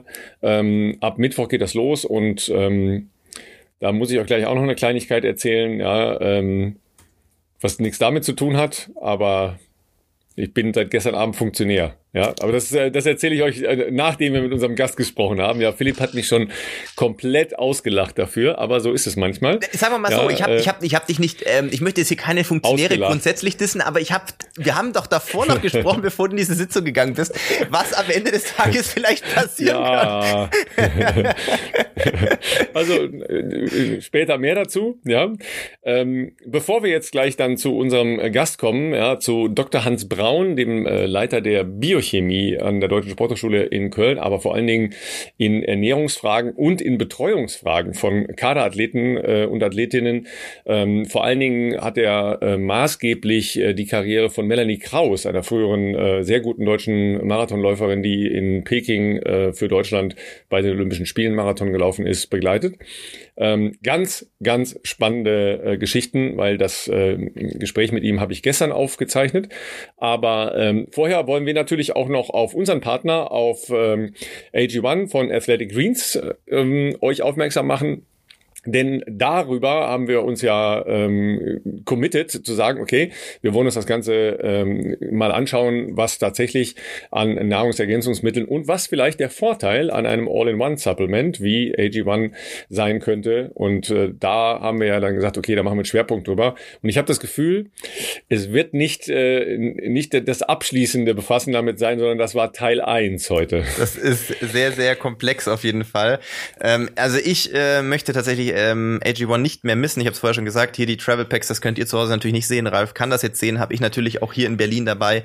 Super easy, ähm, hab hier meinen ähm, Shaker mit dabei, kaltes Wasser und ein Travel Pack und dann ähm, ist man da ganz gut versorgt. Ähm, mit unserem äh, Special Deal, den ihr über www.athleticgreens.com Bestzeit ordern könnt, äh, bekommt ihr eben diese Willkommensbox zusätzlich zum äh, Monatsabo. Und da ist eben dieser Shaker, eine Aufbewahrungsdose, ähm, fünf praktische Travel Packs und ein Jahresvorrat an Vitamin D dabei. Und ähm, ansonsten wisst ihr ja AG1, das sind äh, 75 Vitamine, Mineralstoffe, Botanicals und lebende Kulturen. Und ähm, ich bin äh, ja auch gespannt, ähm, äh, was jetzt der äh, Dr. Braun uns hier ähm, erzählen wird. Denn tatsächlich hast du das gestern Abend schon äh, ohne mich äh, aufgenommen, äh, wofür ich dir sehr dankbar bin, auch wenn ich sehr gerne natürlich live dabei gewesen wäre. Denn ich stand noch im Stau äh, auf dem Weg nach Berlin ähm, und äh, der äh, der Doc hatte äh, jetzt auch nicht gerade super viele Zeitfenster, weil wie ihr uns ja wahrscheinlich kennt, haben wir diese Anfrage schon vier Wochen vorher vorbereitet, was natürlich nicht stimmt, sondern wir waren natürlich relativ spontan unterwegs. Und ähm, deswegen, ja, sehr cool, dass er sich für uns da die Zeit genommen hat und äh, sehr cool, Ralf, dass du das ähm, auch übernommen hast. Ich äh, höre da jetzt auch gleich rein. Und ähm, ja, in diesem Sinne würde ich mal sagen, ähm, viel Spaß. Ja, vielleicht noch einen, ähm, einen Zusatz, weil wir ja im Zusammenhang mit AG1 auch immer darauf hinweisen und ja auch richtigerweise darauf hinweisen, die Basis ist eine gesunde Ernährung, ja, eine gute Sowieso. Ernährung. Das wird gleich ein Kernpunkt sein, ja. ja. Was ist das überhaupt? Ja, äh, wie kann man das definieren? Ähm, es ist nicht so schwierig, kann ich euch schon sagen, ja, weil wir ja auch immer, ja alle keine Zeit haben, ja, äh, keine Gelegenheit haben, das richtige, äh, gute Sachen einzukaufen und so weiter und so weiter, besprechen wir gleich, weil äh, das eine Herzensangelegenheit von ähm, Dr. Braun ist. Aber vielleicht noch kurz zur Vorstellung. Ähm, der ähm, Hans Braun hat, wie ich, an der Sporthochschule in Köln studiert, dazu noch Ernährungs- und Haushaltswissenschaften an der Uni in Bonn, hat dann promoviert am Institut für Biochemie der Deutschen Sporthochschule in Köln und Lehrbeauftragter im Fachgebiet Sporternährung Ernährung, ja, und damit auch eine der Ansprechpartner zusammen mit einigen anderen Kolleginnen und Kollegen äh, aus dem Institut für die Olympiastützpunkt äh, Athletinnen und Athleten in Olympiastützpunkt Köln-Leverkusen. So, und da äh, können sich jetzt wieder äh, die ein oder anderen vorstellen, dass da eine Menge äh, Top-Athletinnen und Athleten dabei sind. Ja, Hast du im Rahmen äh, Olympiastützpunktbetreuung ähm, auch ähm, Ernährungsberatung gemacht? Äh, hatten wir mal, äh, wobei das lief über Umwege, das lief damals in Regensburg, haben wir das tatsächlich ähm, über einen ach, wie war denn das? Ähm, irgendwie äh, Vereinspartner gemacht. Die waren damals eine zertifizierte Außenstelle vom Olympiastützpunkt. Das ist dann auch nochmal neu geklustert worden. Also die, da gab es eine Außenstelle, die war damals sogar in Regensburg generell in Bayern, weil natürlich Bayern relativ groß von der Fläche ist, eben nicht nur München anzubieten, sondern ähm, quasi so Außenstellen. Und das haben wir damals dann äh, angefragt äh, für den ganzen Verein, ähm, auch für die Jüngeren oder vielleicht noch nicht, äh, wie auch immer, Kaderathleten. Ähm, und war, glaube ich, für, ähm, für alle Beteiligten damals, ne, wir reden da von jungen Jahren und ich fand das damals von äh, auch von der Trainerschaft ein smarter Move zu sagen, hey, okay, wir haben jetzt hier entweder Teenager, okay, die leben noch zu Hause, da kochen dann wahrscheinlich primär irgendwie ein Elternteil oder so. Aber wir haben natürlich auch jetzt hier ganz viele junge ähm, äh, Studierende Studierende, ne, die jetzt äh, ausgezogen sind, die jetzt hier in einer neuen Stadt leben, die für sich selber jetzt kochen müssen und äh, wahrscheinlich jetzt nicht zweimal am Tag in der Mensa essen. Ähm, was ist denn da wichtig? Und äh, wie du schon gesagt hast, ähm, kann man natürlich, und das sollte auch immer das Ziel sein, ähm, sich so gut wie möglich über die eigene Ernährung versorgen, ne, was Mineralstoffe, Vitamine etc., frische äh, und, und, und gesunde Lebensmittel anbelangt. Ähm, es ist nun mal so in der Realität, dass das äh, ich sag mal, ich glaube, das Bewusstsein in, in der in der sportinteressierten äh, Bevölkerung ist dafür wahrscheinlich relativ hoch, ne? aber der Bedarf ist halt auch höher, weil natürlich, wenn man Sport treibt, je nach Intensitätslevel äh, man auch mehr verbraucht. Ähm, es gibt bestimmt auch ähm, größere Teile der Bevölkerung, wo jetzt Essen oder die entsprechende Zufuhr von Mikro- und Makronährstoffen nicht ganz so äh, ausgeprägt da ist ähm, oder man sich die Zeit nicht dafür nehmen will oder oder ja man sagt es ist zu zu man denkt so muss man es vielleicht sagen es ist zu aufwendig gesund zu kochen. Und ähm, genau deswegen äh, wurde damals das schon äh, in einem ganz guten äh, Kurs glaube ich gemacht und dann auch schon äh, zumindest darauf hingewiesen äh, wo es sinnvoll ist oder sinnvoll sein kann ähm, eben über Nahrungsergänzungsmittel vielleicht äh, zu unterstützen, sofern man das vorher dann auch nochmal ähm, abgeklärt hat über Blutbilder etc. Ja, dann würde ich sagen, steigen wir mal ein, ja. Und ich kann euch schon, äh, ich gebe euch mal ein paar Trägerpunkte, ja. Ähm, Kartoffeln und Grünkohl und äh, wie soll ich wie soll ich sagen? Das Mysterium Magnesium in Deutschland. ich bin gespannt. Dann hören wir mal rein. Ja. Also erstmal vielen Dank, äh, Dr. Braun, dass Sie in unserer kleinen Show hier auftauchen und äh, uns mal mitnehmen in die große, weite Welt der Supplements, äh, Nahrungsergänzungsmittel, wie auch immer. Das ist ja so ein weites Feld, dass wir zumindest heute mal einen, einen Anfang machen wollen, uns dem zu nähern. Ähm, grundsätzlich ist ja erstmal die Frage, was verstehen Sie unter äh, Nahrungsergänzungsmitteln im Vergleich zum Beispiel zu dem, was äh, ja in einschlägigen äh, Fachmagazinen, äh, mehr oder weniger bunten äh, Zeitschriften der jeweiligen Sportarten abgedruckt ist. Was verstehen Sie darunter oder was wird landläufig darunter verstanden? Genau, ist schon mal gut, dass wir mit einer Definition anfangen, damit wir über das Gleiche reden. Also im Prinzip, ich orientiere mich schon an dem, was auch so ähm, Institutionen vorgeben, wie die EFSA, also die Europäische Behörde für Lebensmittelsicherheit zum Beispiel. Und da geht es darum, dass sie dazu bestimmt sind, die Nahrung zu ergänzen und nicht zu ersetzen. Das ist schon mal für manche, glaube ich, ein neuer Punkt. Und letztendlich geht es eigentlich erstmal um Vitamine, Mineralstoffe, aber halt auch um weitere Stoffe, die dann eine ernährungsspezifische Wirkung haben. Ähm, und es eben in konzentrierter, dosierter Form aufgenommen werden. Äh, das heißt, das sind dann auch zwei wichtige Punkte dass wir eben auch leicht überdosieren können. Und das andere ist eben, dass sie zwar eine Wirkung haben können, aber sie gehören eben zum Lebensmittelrecht und nicht zum Arzneimittelrecht. Und das sind, glaube ich, schon wichtige Voraussetzungen, die wir kennen müssen. Ja, weil bei den Arzneimitteln ähm, habe ich ja irgendwann mal so als Grundsatz gelernt, äh, entweder haben sie eine Wirkung, dann haben sie in der Regel auch eine Nebenwirkung oder sie haben keine Wirkung. Ja, das äh, klassifiziert so äh, wirkungsvolle oder eben nicht wirkungsvolle Medikamente. Aber das ist ja eine wichtige Unterscheidung schon mal, dass wir hier ja über im Prinzip den Gesamtbegriff der Nahrung sprechen. So, da ist es ja extrem schwer aufgrund der Komplexität eine, ähm, einen Wirkzusammenhang überhaupt zu definieren. Wie kann man sich dem nähern? Ja, das ist nicht so einfach. Also wenn es wir jetzt bei, bei Lebensmitteln ist es tatsächlich so, dass es komplex ist. Da gibt es natürlich große epidemiologische Studien und dass man eben sieht, dass bestimmte Bevölkerungsgruppen, die vielleicht sich besonders gemüse- und obstreich ernähren, bestimmte Erkrankungen seltener haben. Aber jetzt wissen wir auch, die kann sein, dass die sich mehr bewegen, generell vielleicht ein weniger stressvolles Leben führen oder sich weniger in eine stressige Situation bringen lassen. Da gibt es ja viele Parameter, die wir nicht ohne weiteres bei solchen Studien ausschließen können. Bei Laboruntersuchungen, insbesondere mit Nahrungsergänzungsmitteln, versucht man idealerweise in sogenannten Crossover-Designs. Das heißt also, wir bilden zwei Gruppen. Die äh, eine Gruppe bekommt Magnesium oder Vitamin C, die andere Beko Gruppe bekommt ein Placebo. Beide wissen nicht, was sie bekommen, auch die Untersucher wissen das nicht und später wird getauscht. Und das lässt sich aber auch nicht immer realisieren, weil manchmal auch die Gabe eines Nahrungsergänzungsmittels vielleicht über Wochen dauert und dann brauchen wir eine Washout-Phase, also brauchen eine Zeit, bis das wieder der Körper, den Körper verlassen hat. Ähm, und dann kann man das einigermaßen versuchen, in solchen Designs abzubilden, ob eine Wirkung da ist. Aber je länger die Studie da ist, klar, desto mehr Störfaktoren oder Einflussgrößen gibt es, die wir nicht standardisieren können. Und das andere ist natürlich, was halt eben das Problem ist im Nahrungsergänzungsmittelsektor aus meiner Sicht, ist auch kein Vorwurf, aber ist so geregelt, dass eben Hersteller, die Nahrungsergänzungsmittel auf den Markt bringen müssen, solche Studien nicht durchführen müssen. Während ein Arzneimittelhersteller muss das. Er muss nachweisen, dass das Arzneimittel möglichst wenig Nebenwirkungen hat, einen großen Nutzen hat und dann wird's kenne ich mich jetzt nicht im Detail aus, aber dann zugelassen, während wir bei Nahrungsergänzungsmitteln eigentlich nur anzeigen müssen. Könnten wir heute Abend gemeinsam neues Produkt uns überlegen. Sehr gute, sehr gute, Aufgabe sehr übernehmen. gute Geschäftsidee. äh, also das sind so ein bisschen die, die, die Unterschiede zwischen diesen beiden Dingen. Und das sollte auch der Verbraucher wissen, dass eben Arzneimittel einem ganz anderen Richtlinien unterliegen, höhere Qualitätsansprüche haben.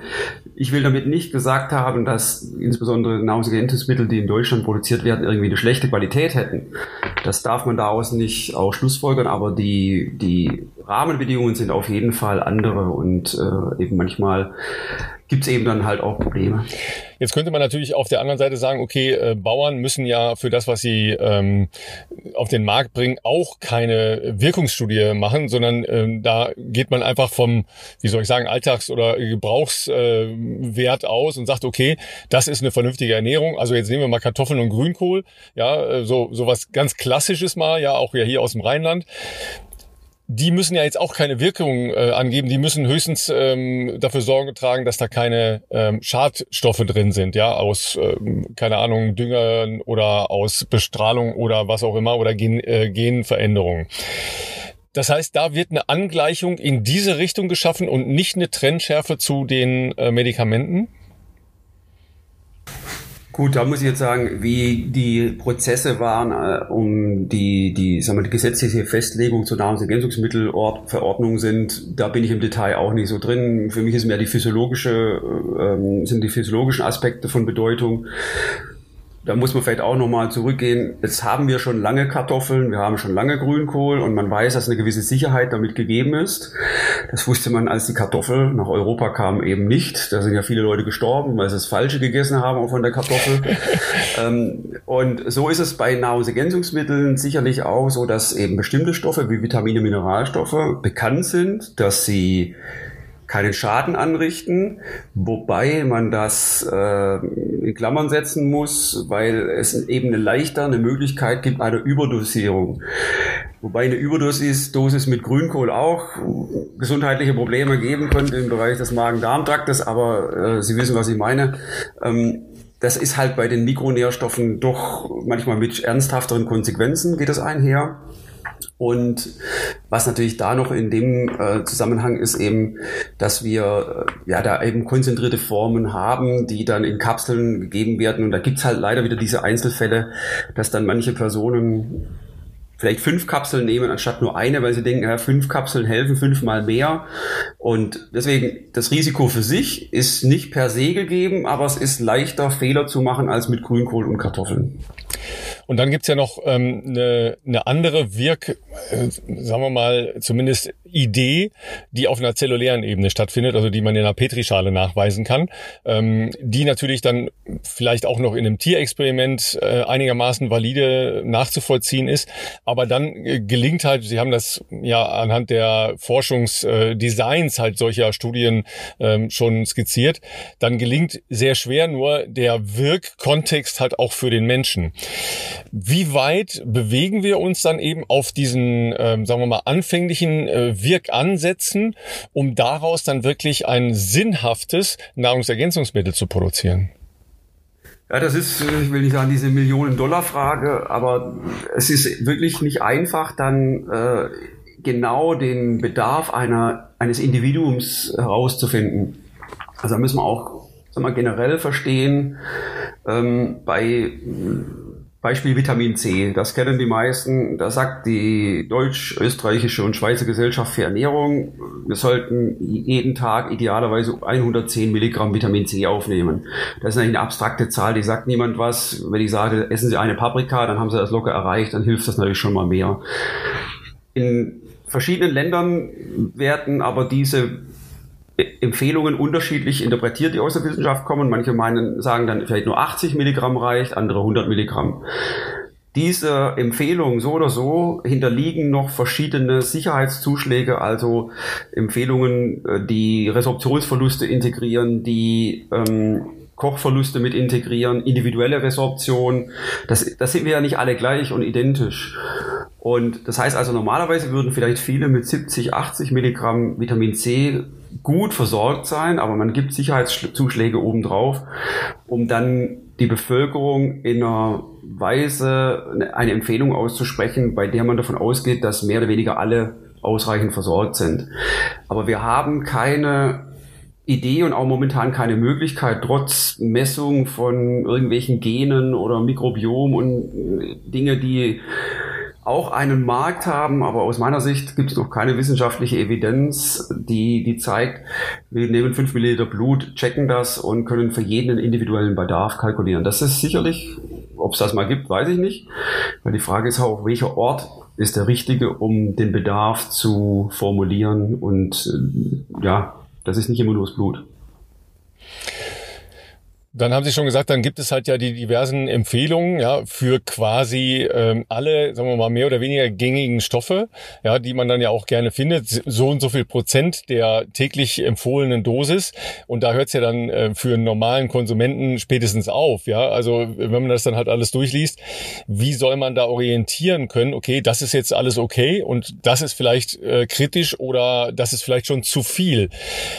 Gibt es etwas, das Sie ähm, auch unserer Community an die Hand geben könnten, wo man sagt, okay, Leute, da oder darauf könnt ihr euch äh, einigermaßen committen, um ähm, nicht in so eine Überkonzentration mhm. reinzulaufen? Also relativ einfach. Food first. Ähm, das ist, das ist auch im Top-Leistungssport absolut die Grundlage aus unserer Sicht, weil nicht, dass wir sagen, wir brauchen keine Nahrungsergänzungsmittel. Das sollte man da nicht reininterpretieren und auch keinen Konflikt entstehen lassen. Hatten wir eher vor 20, 30 Jahren schwarz und weiß und die einen waren dafür, die anderen dagegen. Ähm, das sehe ich nicht so, aber wir haben nun mal in Lebensmitteln unglaublich vielfältige Nährstoffe, von denen wir heute manchmal noch gar nicht wissen, welche Funktionen sie im Körper erfüllen. Da gehören insbesondere diese sogenannten sekundären Pflanzenstoffe dazu. Um es einfach auszudrücken, das die Farbe von Obst und Gemüse, also das Rot der Paprika oder das Rot der Tomate, das sind mit, diese farbgebenden Stoff, Stoffe haben auch ähm, präventive Wirkung, sei es im Bereich möglicherweise Krebsprophylaxe, Stabilisierung des Immunsystems, also verschiedene Funktionen, die auch im menschlichen Organismus äh, auftreten können und von Bedeutung sein können, wenn es um Gesunderhaltung geht und auch möglicherweise um Leistungsfähigkeit. Und deswegen legen wir schon enormen Wert, dass wir am Schluss erstmal eine gute Grundlage schaffen. Auch im Bereich dann Protein und Kohlenhydrate, die für Sportler natürlich dann nochmal von besonderer Bedeutung sind. Und dann kann man immer noch hingehen und sagen, okay, gibt es vielleicht eine besondere Ernährungsform? Ich möchte mich jetzt vegan ernähren. Aha, dann wird es kritisch im Bereich Vitamin B12, vielleicht auch im Bereich Eisen, äh, im Bereich Omega-3-Fettsäuren. Dann muss man sich das in Ruhe angucken und dann individuelle Lösungen anstreben. Nichtsdestotrotz, wenn einer unbedingt der Meinung ist, er braucht ein Breitbandpräparat und äh, soll hier, möchte hier einfach sicher ähm, auf, oder auf der richtigen, oder nicht richtigen, auf der sicheren Seite sein, dann äh, entsprechen diese 100 Prozent, die man oft dann in Klammern sieht, ja der Tagesdosis, der Empfehlung der täglichen Zufuhr. Und die sollte man einfach nie überschreiten. Und dann hat man aus der Nahrung wahrscheinlich 100 oder mehr Prozent plus die 100 Prozent obendrauf. Dann ist eine übermäßige Zufuhr eher unwahrscheinlich.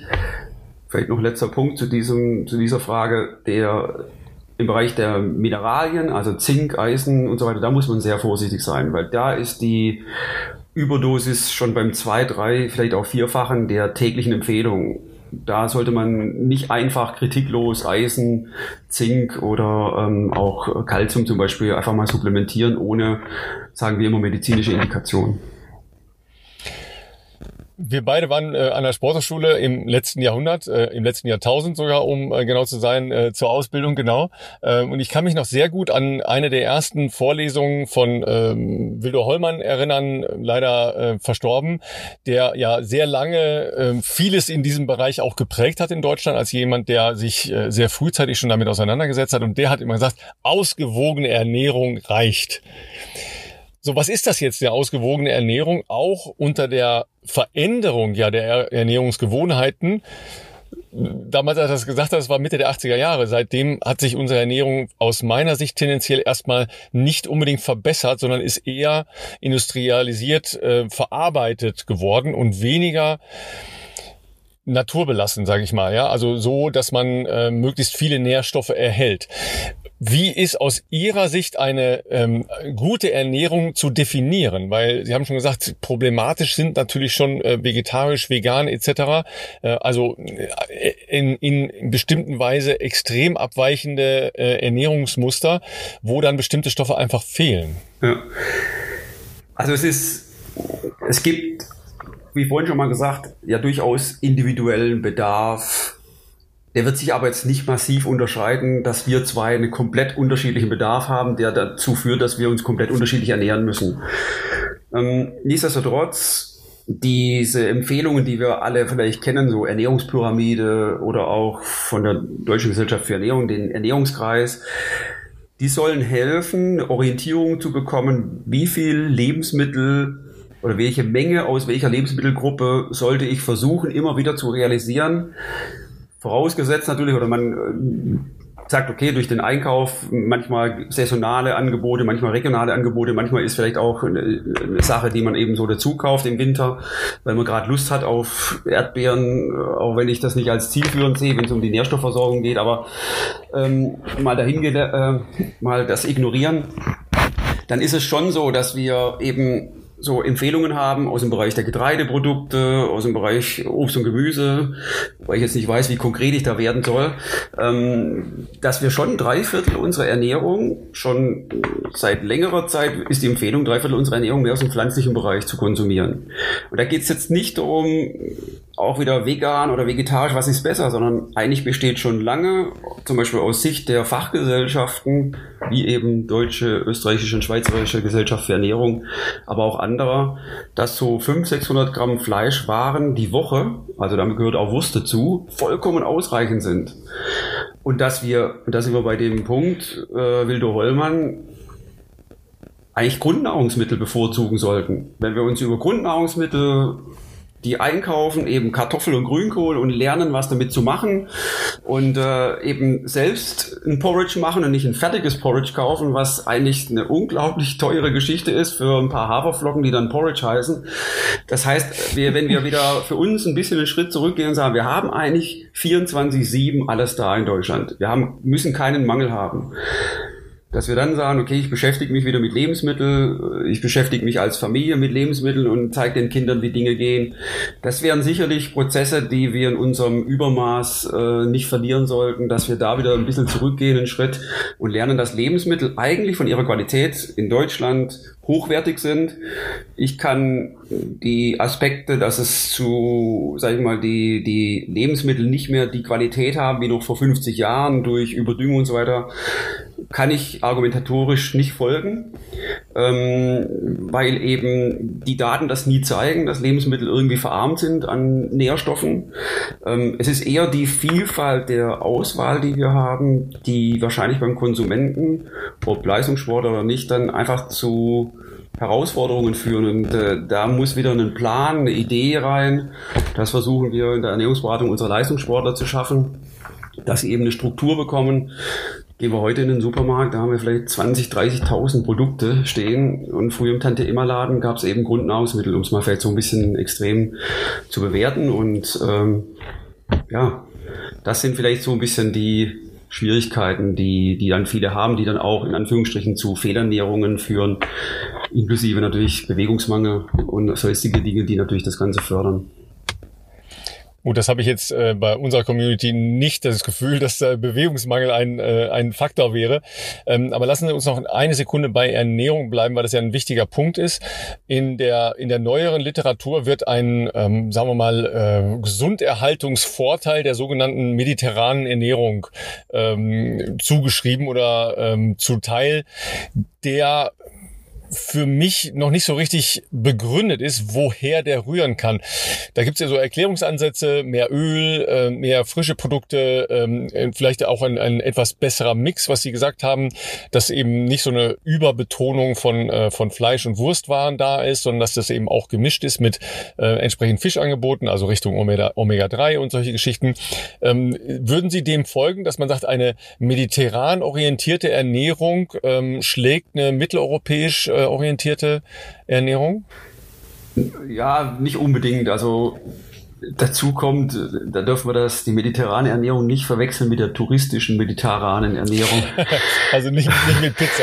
Ne? nee, weil also ich, ich finde das erstaunlich. Äh, ich glaube, da geht es auch um die traditionelle Küche, ob das äh, die Daten aus Kreta sind oder sonstiges. Aber wenn man schon mal auf Kreta war und dann am Meer und bestellt im Restaurant, dann kriegt man auch Pommes und ein riesen Stück Fleisch. Also ich glaube, das darf man nicht mit dem Ort, wo wir konsumieren, verwechseln, sondern mit dem Angebot, das dann traditionell da zur Verfügung steht.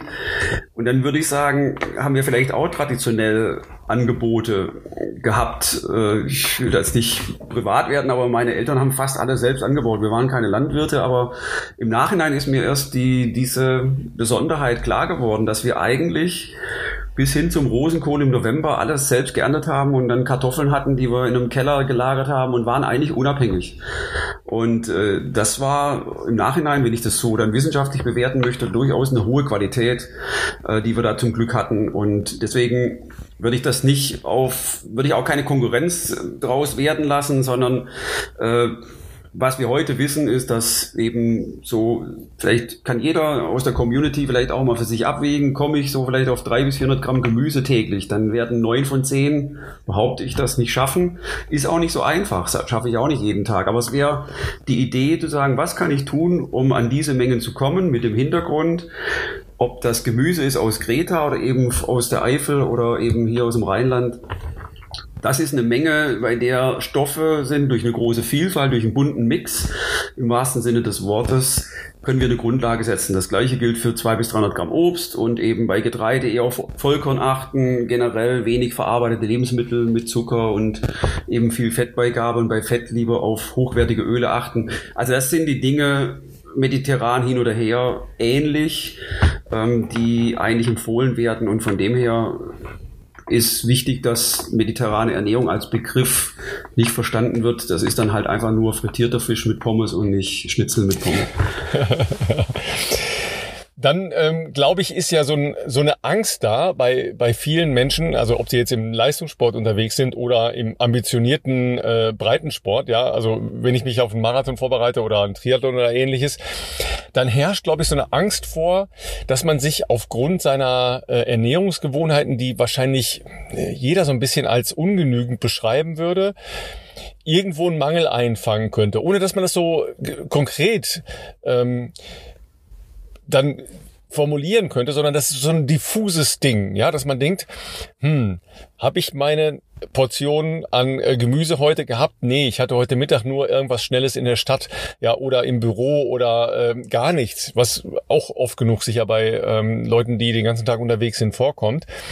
Und dann versucht man es halt durch Nahrungsergänzungsmittel, äh, respektive durch Angebote, die dann natürlich so Heilsversprechen aus der Marketingabteilung äh, haben, zu kompensieren. Sehen Sie ähnliche äh, Motivlagen auch bei den Leuten, die Sie im Spitzensportbereich betreuen?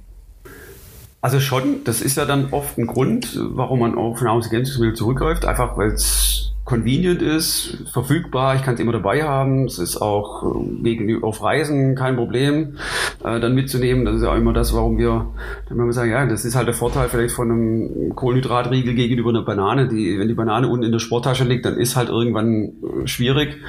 Und der Riegel hält oft ein halbes Jahr und ich kann dann, wenn ich ihn heute nicht esse, aber nächste Woche essen. Und also deswegen, das sind jetzt verschiedene Punkte. Das eine ist vielleicht so Grundversorgung zur Optimierung der alltäglichen Nährstoffzufuhr. Ähm, da, da kann es dann sein, dass man eben dann für sich entscheidet, okay, vielleicht ist so ein Breitbandpräparat als Ergänzung, solange ich es nicht überdosiere, in Ordnung, weil ich nicht immer diesen optimalen Empfehlungen folgen kann, aus verschiedenen Gründen. Ähm, und dann kommen natürlich noch so sportspezifische Dinge dazu, wie eben bei Läufern, dass die Energiezufuhr stimmt, dass die Kohlenhydratzufuhr stimmt, erhöhter Proteinbedarf gegeben ist im Sport und auch bei Läufern, auch wenn die keine Hypertrophie anstreben, also Muskelzuwachs, sondern äh, aber einfach eine hohe Proteinsynthese im Körper gegeben ist durch den Sport. Und diese Dinge kann man dann über Lebensmittel regeln, im Regelfall. Ist für manche aber dann aufwendiger und dann der andere sagt dann, nee, dann nehme ich lieber einen Shake, das ist für mich einfacher und kann ich dann auch problemlos in meinen Alltag integrieren. Also da sind so ein bisschen die Motive äh, sehr variabel und ich habe Leistungssportler am Olympiastützpunkt, die eben die Food First Lösung unbedingt wollen und ähm, jetzt auch sich einen kleinen Kocher gekauft haben, um dann auch im Hotel sich noch was zu kochen, wenn das Angebot nicht stimmt. Und andere, die würden ja da auf die Idee nicht kommen und suchen sich dann lieber verschiedene fertige Dinge, die dann da sind. Und da würde ich sagen, muss jeder seinen eigenen Weg gehen. Jetzt gibt's ja äh, durchaus auch Aussagen, die äh, dahin laufen, zu sagen, äh, Nahrungsergänzungsmittel wirken überhaupt nicht. Ähm, können Sie das nachvollziehen, woher so eine äh, apodiktische äh, Verurteilung von Nahrungsergänzungsmitteln dann kommen kann? Ich glaube, es hängt ein bisschen mit der Substanz auch zusammen. Also da ist eigentlich jetzt großes Fass, aber wenn ich mal oben anfangen möchte, bei einem Wettkampf, Sie machen ja Triathlon oder eben auch bei Lau, Lau, ähm, Laufwettkämpfen, wie auch immer, sagen, okay, wir sind mindestens eine Stunde unterwegs, eher Richtung zwei, dann macht eine Kohlenhydratzufuhr von 30 bis 60 Gramm pro Stunde schon Sinn, um die Ermüdung hinauszuzögern. Wir werden nicht besser, das muss man auch immer wieder erklären, dass es nicht leistungsverbessernd ist, sondern es geht darum, später müde zu werden. Dann habe ich natürlich indirekt auch eine Leistungsverbesserung. Ähm, und dann sind diese Produkte nachweislich haben Verbesserungen gezeigt, wenn es um die Performance geht, auch in so einem Crossover-Design, wie wir vorhin besprochen haben. Schwieriger wird es dann eher bei so Substanzen wie Magnesium. Die werden zwar gern genommen und viel genommen und äh, ich würde sagen, sieben von zehn oder acht von zehn schwören, dass das bei Muskelproblemen hilft, aber der Nachweis ist nie gegeben worden. Ja, das mit den Krämpfen ist ja immer so, ein, so ein Ding, was dann damit Das kommt ja. wohl von Anekdoten aus den 80er Jahren, wo heißt eine Tennisspielerin, die dann hochdosiert Magnesium genommen hat, konnte nach wieder laufen und wie auch immer. Also so eine Wunderheilung dann hilft dann im Marketingprozess. Interessant Interessanterweise ist bei Magnesium so, unsere Untersuchungen, die wir auch bei Olympiakadern gemacht haben, da war Magnesium ist das, die klare Nummer eins als Supplementierung. Wobei die letzte Befragung Echt? Das, ja, die, das hätte ich jetzt nicht gedacht. Die, die letzte, also muss dazu sagen, die Befragung ist jetzt zehn Jahre, zwölf Jahre alt. Das, ja, okay. das hat sich vielleicht verschoben, aber wenn ich auch so noch rumfrage, ist immer noch Magnesium unter den Mineralien das erstgenannte. Naja, Lustig, und ja. wenn wir vergleichbare Untersuchungen aus Großbritannien zum Beispiel oder Norwegen habe ich Kollegen, das spielt Magnesium fast gar keine Rolle. Weil die sagen, da ist null Evidenz. Das, äh, das heißt also, wir scheinen auch eine lokale oder nationale, wie auch immer, Interpretation zu haben. Vielleicht auch in der Läufer-Community eine andere als im Bereich Fußball. Also es zeigt ja. auch, dass da eine emotionale Größe eine Rolle spielt. Für mich ist das dann auch so, ja, wenn einer sagt, er fühlt sich gut, soll ich das dann, ich kann es ihm dann nicht ausreden, sondern ich möchte ja, dass der Athlet zumindest die, die wir betreuen, sich am Schluss gut fühlt und gut in den Wettkampf reingeht. Wichtig ist für mich zu wissen, dass, sagen wir mal, 250, 400 Milligramm Magnesium, also 250 sagt die EFSA ist Maximum als Einzeldosis am Tag, am besten auf zwei verteilt. Aber wir können Produkte mit 400 Milligramm kaufen, davon zwei, dann droht Durchfall. Und das ist dann eben nachteilig, äh, egal wann und in welcher Situation, das braucht kein Athlet vom Start. Ja. Und das sind einfach dann wichtige Dinge, mit denen wir uns auseinandersetzen müssen und die auch jeder Sportler ähm, wissen sollte, dass es da auch ein zu viel gibt und manchmal die Grenzen sehr eng sind. Ja, ganz kleiner Exkurs nur in Richtung dieser äh, Krampfgeschichten, weil das ja ähm, ein, ein Hauptmotiv für, die, für das Nehmen von äh, Magnesium ist. Ähm, aus meiner Kenntnis der, ähm, der letzten wissenschaftlichen Befassung damit ist es eher eine Überforderung des Muskels äh, aufgrund eines nicht ausreichenden Trainingszustandes für die dann folgende Belastung. Ist das richtig? Ja, also das ist, es gibt diese sogenannte Exercise-Induced äh, ähm, Muscle Zone oder zumindest äh, Muskelkrämpfe dann, um es jetzt mal noch mal beim deutschen Begriff zu bleiben, also die belastungsbedingten Krämpfe. Und die Autoren haben gesagt, es hat, äh, da geht es halt um verschiedene Faktoren. Das kann ein neuer Laufschuh sein, eine andere Bewegung oder man ist den ganzen Tag gesessen äh, und hat auf einmal dann doch nicht sich richtig gedehnt oder eine Fehlbelastung gehabt. Also die Faktoren sind auch hier wirklich komplett ähm, vielfältig. Aber Magnesium hat einen ganz schwachen, niedrigen Evidenzgrad, wenn wir überhaupt das Wort Evidenz da in den Zusammenhang sehen wollen. Das sicherlich ist eine Glykogenverarmung, also Kohlenhydratverarmung der Muskulatur, äh, was zu einem Intensitätsabfall dann ja irgendwie zwangsläufig führt. Es kann auch ein Flüssigkeitsdefizit sein, kann aber auch bei einer sehr langen Belastung, bei großer Hitze bedeuten, dass wir zwar viel trinken, aber dass das äh, Natrium als Elektrolyt nicht in ausreichendem Maße aufgenommen wird äh, und es dann quasi zu ja, Verschiebungen des Wasserhaushalts im Körper kommt und die können auch mit Krämpfe verursachen. Also es gibt auch ernährungsbedingte Ursachen, aber Magnesium eben eher schlecht. Ja, dann äh, kommen wir mal zu den äh, zu den Vitaminen. Ist ja auch ein relativ weites Feld. Eine Problematik hatten Sie schon mal eben ähm, kurz angesprochen, nämlich bei ähm, Veganern respektive vegetarische Ernährung äh, B12 ist dann halt ein Punkt. Wissen die meisten, aber glaube ich ja, die sich in in diese äh, Bereiche begeben. Gibt es eine eine Notwendigkeit in diesen Sportarten, die wir jetzt besprochen haben, also eher ausdauerorientiert, ähm, Vitamine zu substituieren? Also die, die Datenlage dazu ist nicht da, um das per se zu beantworten. Wir könnten natürlich sagen, okay, da ist, die sind, trainieren mehr und dann ist möglicherweise ein höherer Bedarf gegeben. Aber er ist nicht in Form einer Zahl auszudrücken, dass wir sagen können, okay, wenn die Normalbevölkerung, wenn der doch 110 Milligramm Vitamin C empfohlen wird zur täglichen Zufuhr, um ihren Bedarf zu decken, dann ist das beim Sportler der Faktor 2. Diese Zahlen existieren nicht. Also dann habe ich die letzten Jahre irgendwas verpasst. Wenn sie doch irgendwo existieren, freue ich mich. ähm, also ich will das auch, das soll auch nicht überheblich klingen, sondern das, das wäre genau das, was wir suchen. Also ich würde mich ja freuen, wenn es das geben würde. Das Problem ist tatsächlich, dass A, das vielleicht gar nicht so einfach zu definieren ist und B, oft die Probandenzahlen fehlen gerade wenn es dann in den Top-Bereich gibt, wie eben äh, der Kollege aus dem Podcast, der dann halt eine zwei Stunden, weiß nicht, also zwölf, glaube ich, als Bestzeit stehen hat. Ja, äh, ja. Wir finden halt keine 20 äh, Marathonläufer, die in zwei Stunden 20 und schneller unterwegs sind und irgendwie mit uns ein Crossover-Design machen. Das, um dann sagen zu können, ja klar, die Leute da könnten wir mal suchen gehen, ja, vielleicht genau. finden wir die doch. Äh, also das, das heißt, das sind so generell die Schwierigkeiten und dann machen mhm. wir das mit Sportstudenten. Und da sagt jeder, ja, sind Sportstudenten Studenten, die sind zwar sportlich aktiv, aber die sind ja keine Marathonläufer. Mhm. Äh, und das ist auch so ein Punkt. Da gibt es eine Studie mit Läufern, aber kann ich die Studie dann übertragen auf Kunstturner mit Fabian Hambüchen? Also die, mhm. das ist auch nochmal so ein Punkt. Aber deswegen, wir wissen aber ja auch, dass, und das können wir schon mit eigenen Zahlen auch sehen, Marathonläufer, wenn, auch wenn sie ein niedriges Gewicht haben wollen und ja oft da manche vielleicht auch einen Ticken zu wenig essen aus meiner Sicht, aber wenn ich halt täglich, ich weiß auch, die Melanie Kraus ist ja schon einige Jahre her, aber die hatte ein Trainingslager ja. in Texel, da war die 40 Kilometer unterwegs am Tag.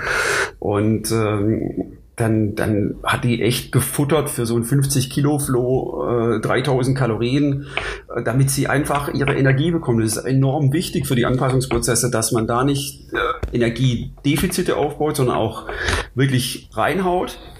Naja, und durch diese deutlich höhere Kalorienzufuhr steigt natürlich auch die Nährstoffzufuhr. Und da ist jetzt so ein bisschen der Punkt, reicht das bei einer entsprechenden Qualität der Ernährung oder reicht das nicht? Wir können es nicht sicher beantworten.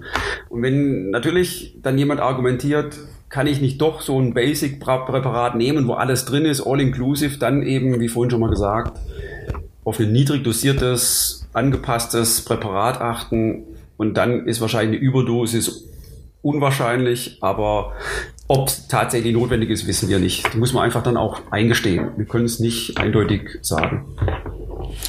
Die Problematik, ähm, die ja dann aus meiner Sicht eher passieren kann, ist halt diese Überdosierung, ja, also dass man halt bei bestimmten Vitaminen in eine äh, absurd hohe Konzentration reinläuft, weil jetzt nehmen wir mal Vitamin C so als das das gängigste wird ja äh, auch absurden äh, Angeboten im Lebensmittelbereich zugesetzt, ja, von Säften über ähm, Süßigkeiten bis allem Möglichen.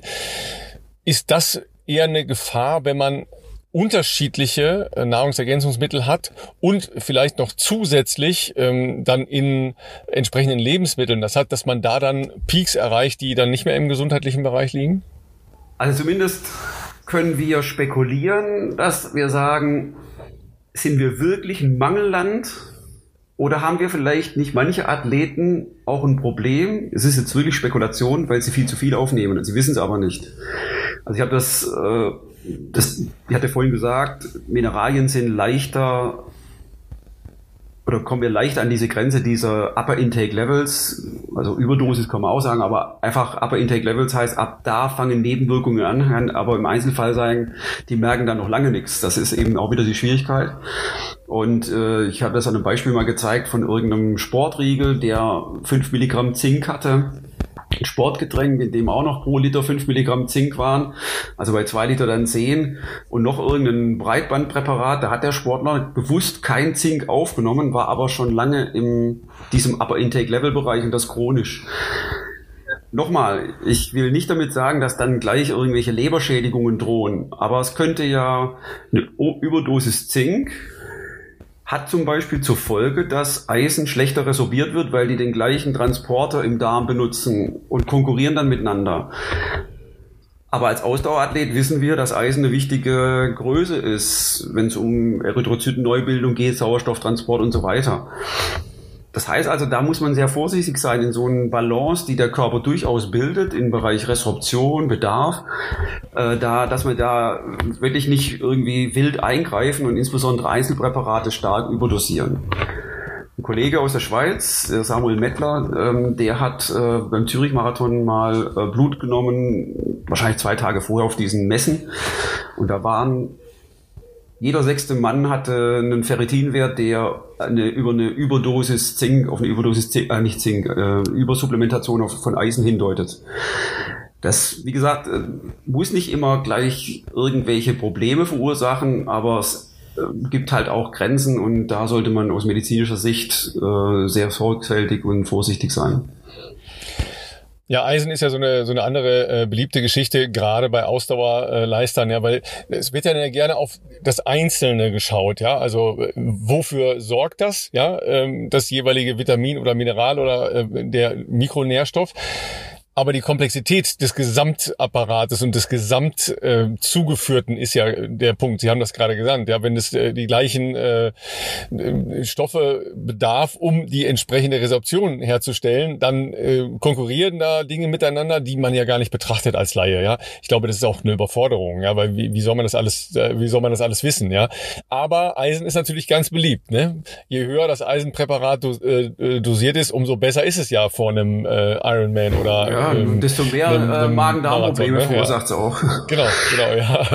Also deswegen für uns ist natürlich, äh, wir, wir haben ja auch die Verantwortung für die Gesunderhaltung der Athleten und die vertrauen uns und dann müssen wir einfach sagen, wir würden Eisen nur supplementierende Supplementationsempfehlung aussprechen auf Basis bestimmter Blutmarker.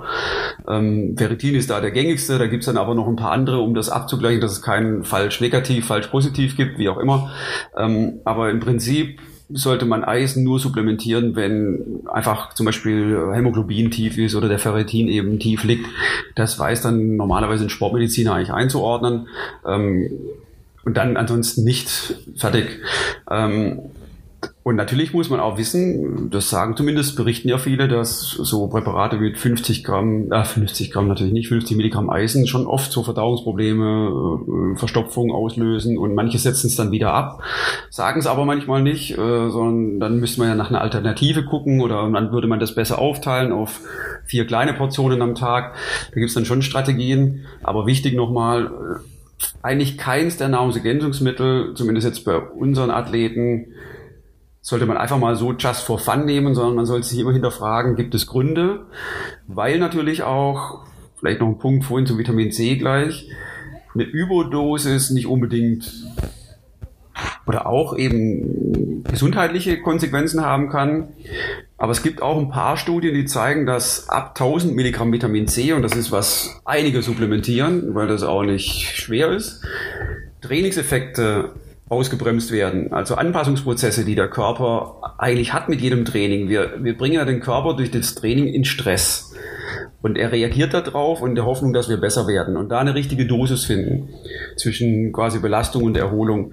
Und es gibt eben Hinweise, dass das Vitamin C diese Effekte in Teilen ausbremst und dass eben in so einer Crossover-Studie, wenn das halt dann auch überhaupt abbildbar ist immer, äh, dann eben die Gruppe schlechter sich erholt hat und bestimmte Marker, die sich verbessern müssten, eigentlich nicht verbessert haben. Das sind so zarte Hinweise, das ist jetzt noch nicht diese 100% Evidenz, aber wo man einfach sieht, so was Banales wie ein Vitamin C, was doch quasi äh, in Grammweisen gekauft werden kann. Also ich glaube, wenn man das googelt, da kriegt man kiloweise Vitamin C zu kaufen. Dann ähm, hat das einfach auch seine Grenzen und das sollte jeder wirklich für sich ernsthaft mitnehmen um dann zurückzugehen, kann ich nicht über meine Ernährung nochmal was optimieren. Und da Kohlenhydratzufuhr ist oft eher unter dem, was man haben sollte. Timing der Zufuhr dieser Mengen hat man noch viele Potenziale aus meiner Sicht. Sie haben gesagt, grundsätzlich sind wir kein Mangelland. Das liegt natürlich auch einfach daran, dass wir ja in den Supermärkten praktisch äh, das ganze Jahr über ähnliche Angebote haben. Das Einzige, wo ähm, die Studienlage vielleicht auch noch nicht so äh, valide und dicht ist, ist Vitamin D. Ähm, weil wir ja äh, doch leider zu den Gegenden, was heißt leider, aber zu den Gegenden gehören, wo eben äh, gerade im Herbst, Winter einfach die, ähm, die Zufuhr von Sonnenlicht auf der Haut nicht so groß ist und da dann entsprechend ähm, weniger gebildet wird.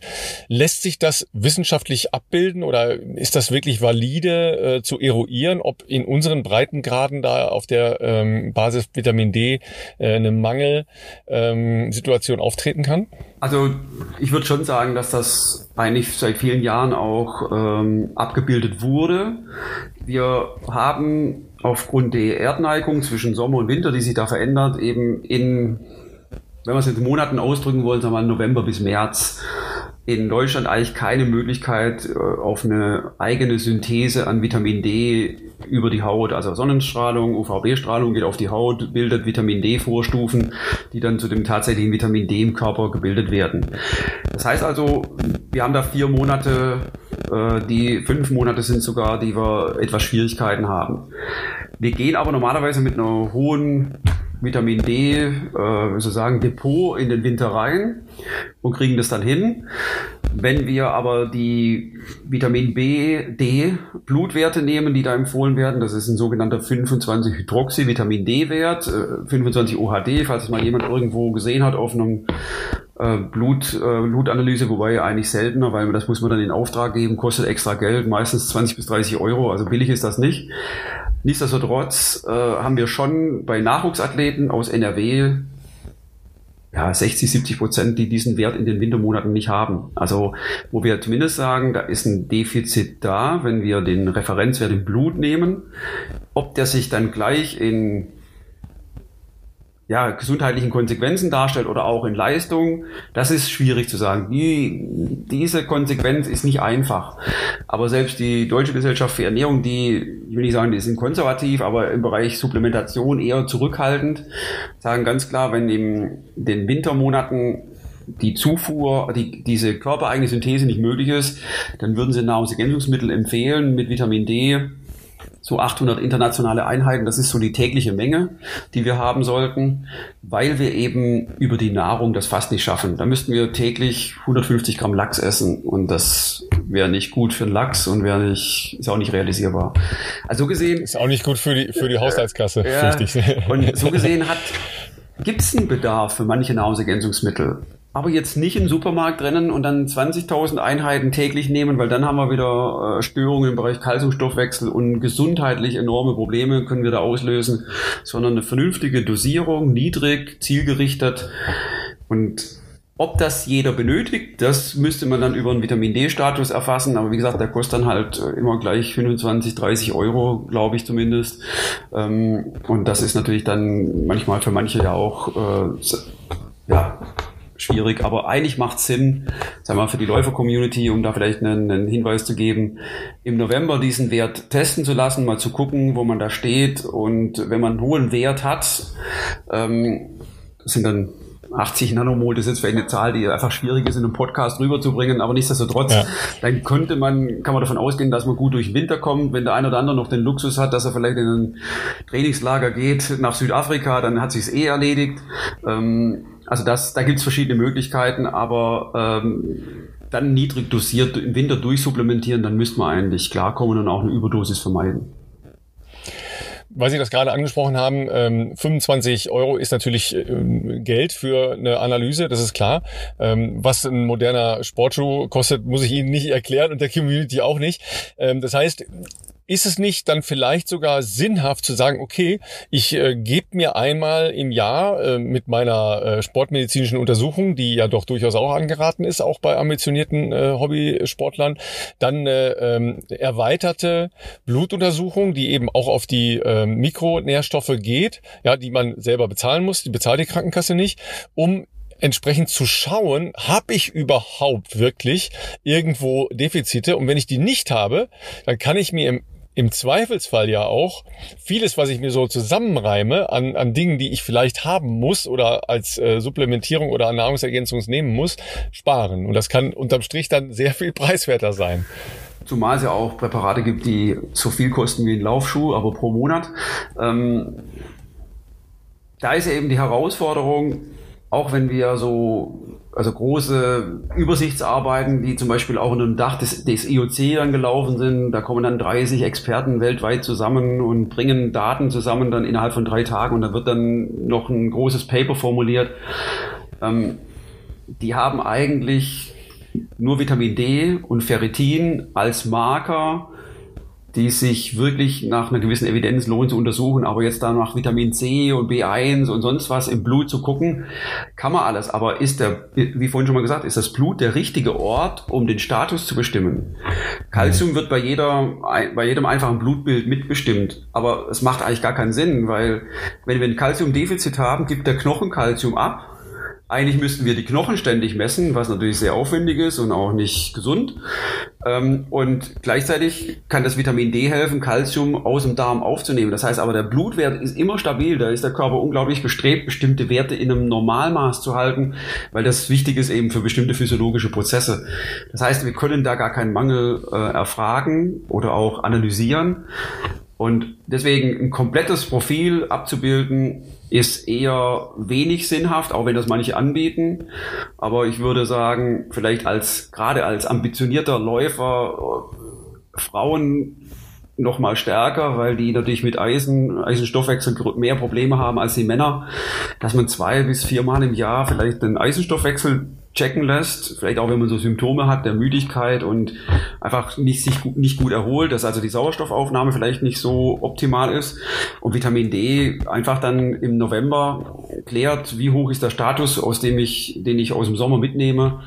Und äh, dann gegebenenfalls supplementiert. Und dann wären das die zwei Marker, wo ich sagen würde, da haben wir eine gewisse Chance, eine Dosierung zu empfehlen, auch einen Status zu erkennen. Alles andere ist sehr schwierig, auch wenn manche natürlich im Internet zu finden sind, die sagen, nee, wir können das und machen auch ein individuelles Präparat, mischen wir, kostet dann für 200 Euro im Monat, kriege ich immer wieder insbesondere von Fußballprofis zu sehen, weil dann natürlich auch finanzielle Ressourcen da sind, um das zu bezahlen. Aber die, das ist eine Blackbox, die ich da habe. Wissenschaftlich gibt es da null Publikationen drüber und die Firmen sagen, das ist unser Firmengeheimnis, aber aus meiner Sicht ist es sage ich mal jetzt mehr Marketing, als dass da wirklich eine wissenschaftliche Gruppe dahinter steht, die hier äh, mit einem großen Aufwand äh, eine wissenschaftliche Frage beantwortet hat, die scheinbar andere noch nicht gelöst haben. Und das ist für mich immer sehr zweifelhaft. Das eine ist ja äh, klar dann die Marketingabteilung, das andere ist dann halt der tatsächliche Effekt, der äh, erzielt wird. Ne? Wir haben ja das, äh, glaube ich, jetzt schon ganz gut rausgearbeitet, äh, dass es nur für äh, wirklich wenige Bereiche sinnhaft ist. Ja, ähm, Sie haben das schon ein paar Mal angesprochen. Das ist ja durchaus auch im, im äh, Ausdauer- und Läuferbereich schon angekommen, aber noch nicht in der breiten Masse, glaube ich. Das ist Eiweißversorgung. Ja, weil das ja bei der Regeneration eine ganz zentrale Rolle spielt spielt. Wann substituieren, äh, womit substituieren, weil es gibt ja auch sehr unterschiedliche Angebote äh, auf dem Markt. Ja, also das Erste, was wir vielleicht an Rahmen setzen sollten, wäre für die, die so gut wie keinen Sport machen oder eben die vielleicht 120 Minuten die Woche, denen reichen mit hoher Wahrscheinlichkeit diese 0,8 Gramm Eiweiß pro Kilogramm Körpergewicht. Vielleicht auch ein Gramm, dann sind wir safe und die Bevölkerung, haben wir vorhin auch gesagt, die Ernährungssituation ist doch auch sehr fleischlastig. Das heißt also, die meisten Männer kommen sogar ohne Sport auf 1,2 Gramm. Im Leistungssportbereich ist ja die Frage, wo fängt er an, wo hört er auf und wer ist damit gemeint. Aber kann das hochgehen, so bis 1,8 bis 2 Gramm pro Kilogramm Körpergewicht reden wir immer. Das heißt also, wir nehmen eine Läuferin mit 50 Kilo, äh, vielleicht sehr leicht in dem Fall, aber nichtsdestotrotz gibt's ja und dann bräuchte die maximal 100 Gramm Eiweiß am Tag. Wenn die aber dann in einer sehr harten und intensiven Trainingsphase auch entsprechend viele Kalorien zu sich nimmt, und durch eine entsprechende Lebensmittelvielfalt kommt die fast nicht dran vorbei, auf 100 Gramm Protein in ihrer Ernährung zu kommen. Also die, ich habe gesagt, Melanie Kraus, das ist schon lange her, deswegen kann ich das vielleicht sagen, falls sie zuhört, Melanie, schöne Grüße, die kam auf 2,5 Gramm Eiweiß die hatte gar keine Chance, weniger Eiweiß aufzunehmen, einfach weil sie so viel gefuttert hat. Und mhm. da müssen wir auch dran denken, auch in Haferflocken, in Getreide ist auch viel, relativ viel Eiweiß. Das wird oft vergessen. Und ich sehe da auch keine enorme Problematik im Bereich selbst veganer Ernährung, weil dann eben so Dinge wie Seitan und andere Alternativen dann einfach bewusst gegessen werden. Sollte man aber tun, dann im Bereich Hülsenfrüchte einfach sich das bewusst werden. Nichtsdestotrotz, der erste Punkt ist die absolute Menge, die, die wir erzielen sollten und erfüllen sollten. Und das ist im Regelfall gut möglich. Nichtsdestotrotz vielleicht Sportler darauf achten, wenn Eiweißprodukte oder sehr eiweißreiche Lebensmittel haben oft viel Fett und deswegen eher Magerquark, Skier, Hüttenkäse, magere Wurstwaren und so weiter, das sind schon diese Empfehlungen, die wir aussprechen. Und dann kommt es eben zum Timing. Von dieser absoluten Menge ein Teil davon idealerweise sofort nach einem Training. Jetzt ist die Frage, hm, was für ein Training meint er eigentlich? Die meisten Untersuchungen sind so mit Resistant Exercise, also Krafttraining, Kraftsportlern gemacht worden und selten im Ausdauerbereich und da gibt es bestimmte Marker. Dann gibt man den Leuten ein Proteinpräparat, dann ist eine Aminosäure markiert. Die kann man später dann wieder unter Mikroskop finden und kann dann sehen, ah ja, da passiert einiges im Muskel gegenüber einer Nichtgabe. Und dann gibt es eben viele Autoren, vielleicht auch die, die dann mehr im Ausdauerbereich äh, unterwegs sind, sagen, was ist mit uns? Und sagen, nee, nee, da passiert ja auch viel. Das ist nicht Hypertrophie, aber Muskelproteinsynthese oder Proteinsynthese an sich, die findet ja bei uns täglich in der Größenordnung von 200, 300 Gramm statt, auch wenn wir sitzen. Wir merken es nur nicht. Diese Prozesse sind aber angekurbelt und die werden unterstützt, wenn ich nach einem Training, wir sagen dann immer einfach ein erschöpfendes Training. Ob das jetzt 90 Minuten Intervallläufe sind oder auch eine lange Ausdauereinheit. Wenn ihr wirklich nicht einfach nur so eine halbe Stunde locker joggen macht, sondern eine Einheit, wo ihr sagt, ey, das hat, ging an meine Grenzen oder ich bin platt, dass man dann sagt, so 20 Gramm Eiweiß, das ist eine gute Portion, die ich jetzt unmittelbar im Anschluss an mein Training dem Körper sofort heißt, 20 Minuten, halbe Stunde, das kann keiner auf die Minute genau definieren, äh, aber gebe, damit bestimmte Prozesse angeregt werden. Und ob diese 20 Gramm jetzt aus 500 Milliliter Milch kommen oder aus einem Whey Protein, das ist, kann keiner sagen, dass das eine schlechter ist als das andere. Man spricht da von hochwertigem Eiweiß, da ist sicherlich Milchprotein vielleicht am besten untersucht, ähm, weil es eben komplexe Eiweiße äh, in der Milch zu finden sind, die da scheinbar viele Prozesse auslösen. Aber ähm, man muss auch hier nicht zwingend ein Präparat nehmen. Wenn man aber sagt, nee, ich bin unterwegs und Milch schwierig, Haarmilch mag ich nicht und äh, ich möchte lieber ein Pulver, das ich mit Wasser anrühren kann, dann sollte man eben darauf achten, dass man so eine Größenordnung auf 20 Gramm kommt oder anders ausgedrückt so maximal 0,3 Gramm Eiweiß pro Kilogramm Körpergewicht. Also schwere Läufer, Triathleten, die, die Ticken schwerer sind, können da auch ein bisschen mehr vertragen. Ähm, und da vielleicht noch ein Punkt, das stört mich ungeheuer, weil ja Eiweiß doch auch ein sehr populäres Nahrungsergänzungsmittel ist, dass dann manche Hersteller bei ihrem, weiß nicht, gefühlten 5 Kilo Eiweißeimern, die man so kaufen kann, ähm, dann draufschreiben, einmal zum Frühstück, einmal vor dem Training, einmal nach dem Training. Und ich habe das mal ausgerechnet, da kommen manche, wenn man dieser Herstellerempfehlung folgt, kommen manche Athleten schon allein auf 100 Gramm Eiweiß nur durch die drei Shakes. Da haben die noch nichts gegessen. Und jetzt ist eine hohe Eiweißzufuhr, wenn die Niere gesund ist und wir trinken genug, wahrscheinlich auch kein Problem. Aber es verdrängt eben andere Nährstoffe aus, die wir eigentlich essen würden. Also es führt zu einer Sättigung, wir essen andere Dinge nicht und dadurch kann sich vielleicht wieder ein Ungleichgewicht entwickeln. Und ähm, da sagen wir immer, wir wollen die Aufklärung nicht den Herstellern überlassen, sondern selbst übernehmen.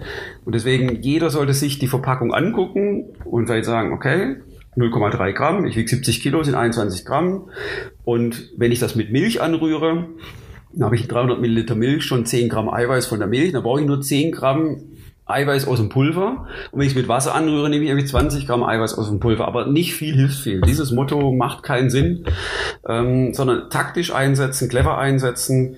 Wenn ich aber weiß, eine halbe Stunde später steht bei mir zu Hause schon, weiß ich nicht, Spaghetti Bolognese auf dem Tisch, dann macht auch dieser Shake keinen Sinn. Dann kriege ich ja mein Eiweiß sofort über die Nahrung. Wenn ich aber vielleicht noch eine Stunde fahren muss, anderthalb, und dann ist das für die Erstversorgung vielleicht eine gute Chance. Also da sieht man, da ist auch so ein bisschen wenn dann äh, Antwort möglich. Ja, das ist ja äh, genau so. Das ist ja leider äh, ein Hauch komplexer als ähm, griffige Marketingformulierungen das suggerieren. Ja, ähm, du machst das, äh, dann äh, hilft es dir da, dort und so weiter. Ähm, Sie haben das vorhin schon mal ganz kurz angesprochen, als es um ähm, die Versorgung mit ähm, Gemüse etc., also mit, mit frischen, äh, grünen, pflanzlich orientierten Nahrungsmitteln kam.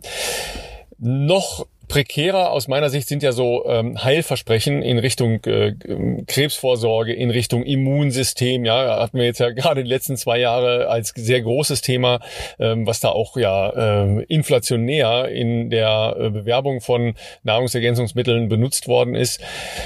Wie weit halten Sie das für, ähm, na, wie soll ich sagen, Scharlatanerie? Ähm, und wo ist ein Hintergrund, wo man sagen könnte, ja, da, da könnte tatsächlich was dran sein?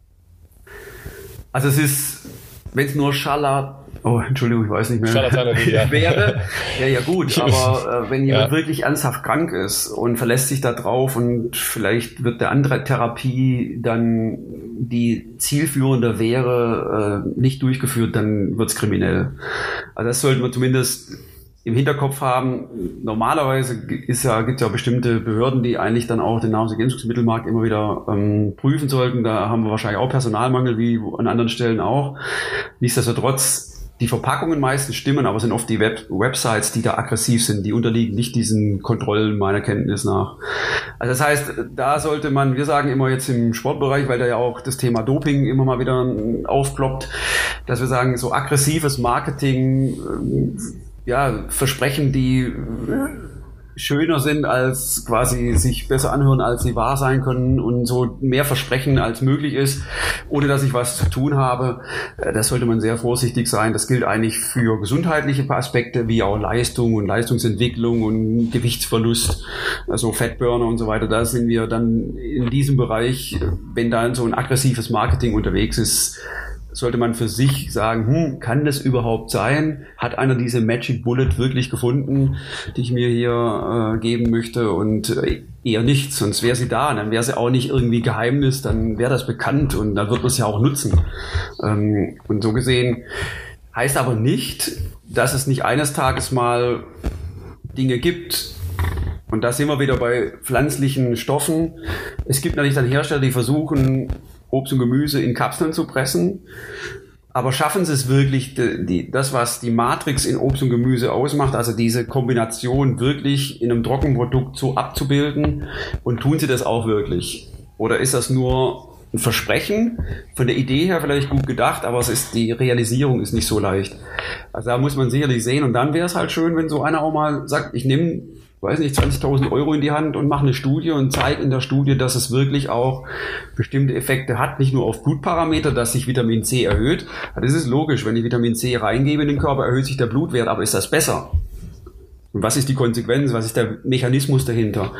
Und da äh, sind Chancen, aber halt auch äh, ist das aufwendig und da sehe ich manchmal auch von der Industrie in diesem Bereich nicht die Motivation, da auch das entsprechend mitentwickeln zu wollen.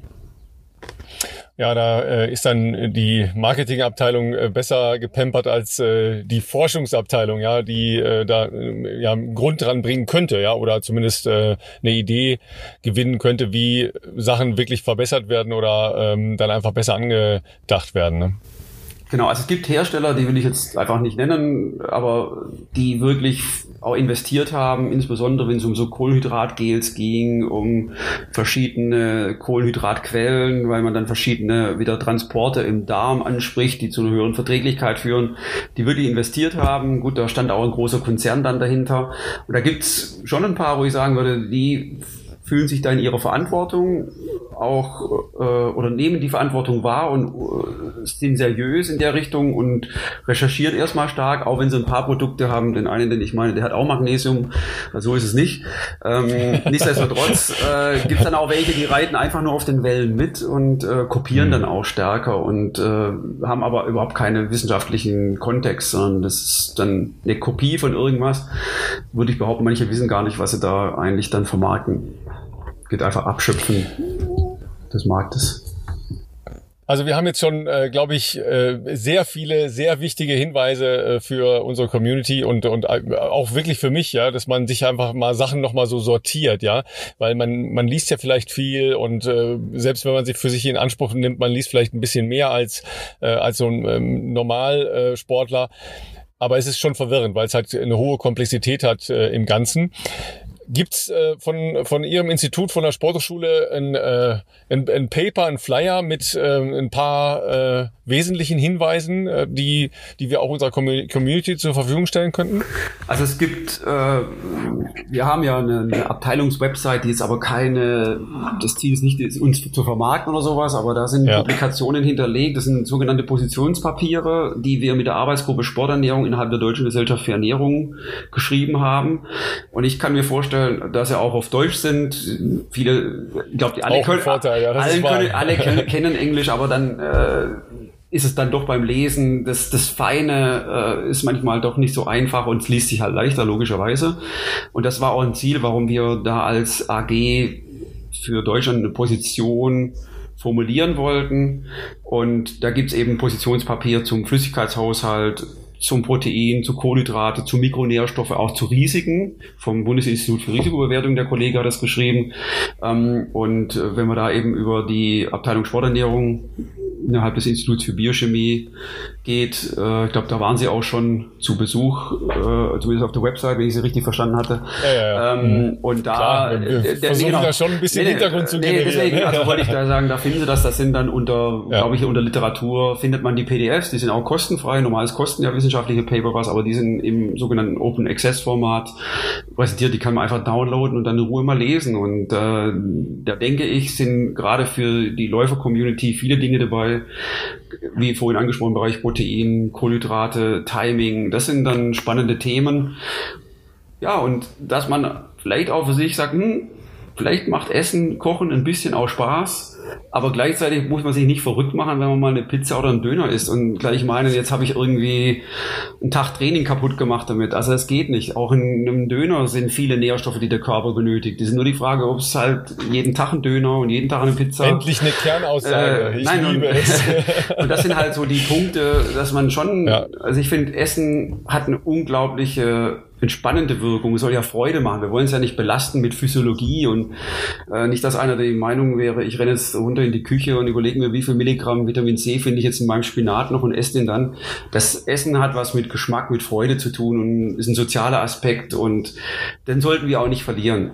Nichtsdestotrotz, durch Vielfalt, durch hochwertige Lebensmittel, auch mit den Aspekten, die wir jetzt ja in Zukunft so haben, wie Nachhaltigkeit und so weiter, wo kommt was her, äh, haben wir viele Potenziale und äh, da haben wir auch Chancen. Dann äh, sage ich schon mal äh, tausend Dank wirklich für die, die sehr plastischen und sehr klaren äh, Erläuterungen zu den Dingen, die wir jetzt besprochen haben. Äh, ich bin ganz sicher, dass äh, eine Menge Rückmeldung noch kommt und vielleicht auch noch Fragen kommen. Ja, vielleicht äh, müssen wir noch mal eine, eine zweite Folge machen, die, die das dann bearbeitet. Ähm, und die, ähm, die Verlinkung zu den Paper finden sich dann bei uns in den Show Notes. Ja, ich danke für äh, die Stunde sehr inhaltsvolle Auseinandersetzung. Danke. Okay, dann gute Zeit und vielleicht mal an anderer Stelle wieder. Bis dahin.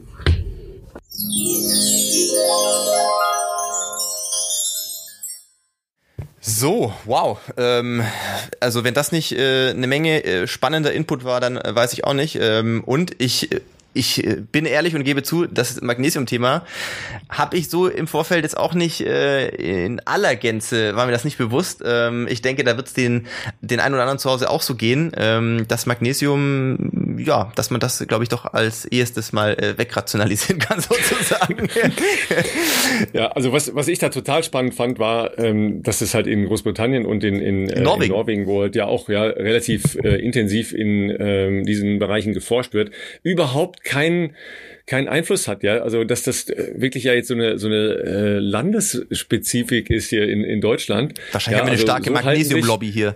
Ja, also so halten sich dann halt irgendwelche Legenden, ja. Also das ist also wirklich, finde ich wirklich schon krass. Auf der anderen Seite, man, wir ernähren uns ja auch in Europa ganz unterschiedlich. Das stimmt. Ja? Ähm, und, und äh, wo ähm, der Dr. Braun mich komplett hatte, man muss sich beim Essen ja auch wohlfühlen, ja. Es muss einem schmecken, ja, und so weiter. Äh, natürlich ist das so ein, so ein gefährliches Ding, weil man sagen könnte, ja, dann esse ich nur das Schlechte, was mir äh, irgendwie geil schmeckt, ja. Aber es äh, geht ja eben auch anders, dass man äh, ein sehr gutes Essen eben auch ähm, mit relativ einfachen Mitteln herstellen kann und natürlich auch genießen kann. Ist ja klar, gar keine Frage. Ja. ja. Also da hat er mich komplett gehabt, ne? dass man äh, über einfache ähm, Genüsse aus dem eigenen Garten ähm, einfach oder aus, aus dem regionalen Angebot nochmal nachdenken äh, kann, sollte, wie auch immer. Ja, das finde ich ganz cool. Und natürlich nochmal äh, ganz herzlichen Dank für die Zeit. Ja, wir haben jetzt eine Stunde, zwei Minuten ähm, uns mit der Thematik auseinandergesetzt. Äh, klar, ähm, das ist ja auch hier unser Format, dass wir Zeit mitbringen und äh, Zeit geben, dass wir ähm, ausreden können und uns äh, viele sinnlose Gedanken machen können und sinnfreie äh, freie Gedanken, aber auch viele sinnvolle Gedanken.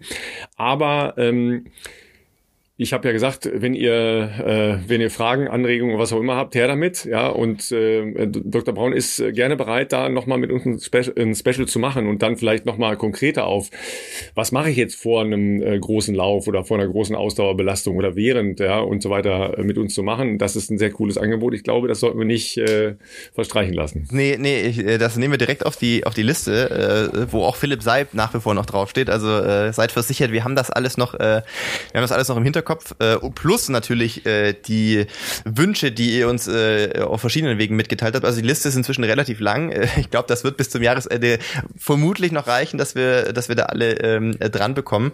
Ähm, aber das sehe ich auch so, das äh, glaube ich ruft regelrecht nach einem äh, nach einem Follow-up, äh, was wir was wir glaube ich machen sollten.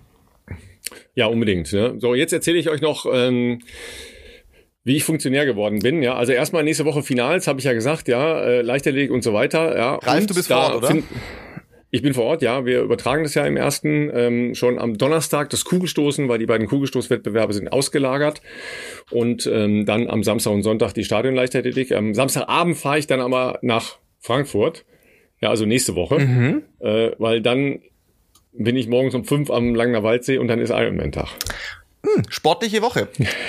ja, das ist, ist auch mal demanding. Ja, ja, ja. ja. Ähm, Jedenfalls ähm, hat es meine äh, klitzekleine 13-jährige, nicht mehr so kleine Tochter äh, geschafft, sich ähm, mit ihrer Staffel für die offenen deutschen Meisterschaften zu qualifizieren.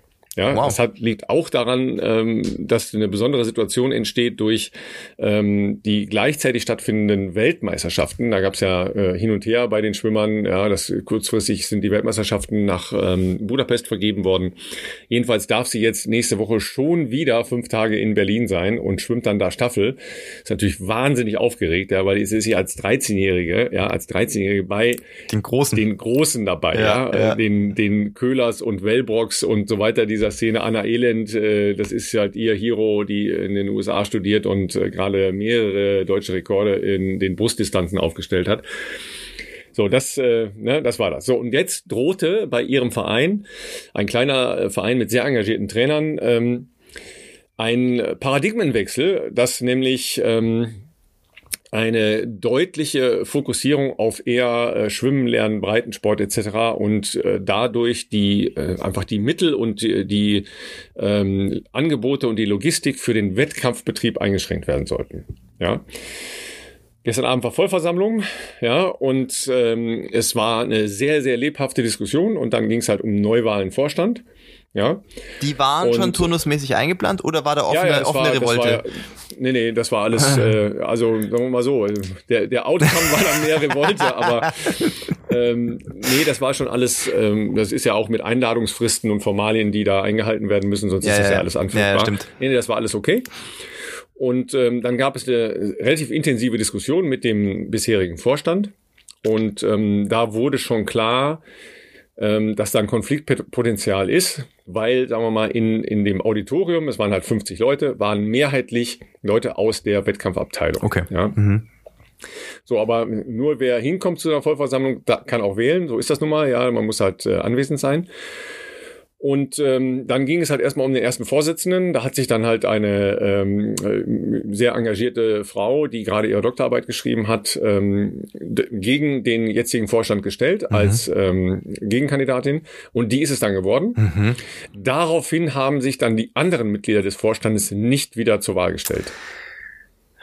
Okay. Ja, und dann ist da natürlich plötzlich Peng Vakuum, ja, auch war dann glaube ich auch so ein bisschen enttäuscht, beleidigt, wie auch immer, ja, aber die die hatten halt gemeinsam irgendwie einen Weg für sich jetzt irgendwie definiert und äh, den wollten äh, zumindest die Leute, die da anwesend waren, mehrheitlich so nicht mitgehen. Ja.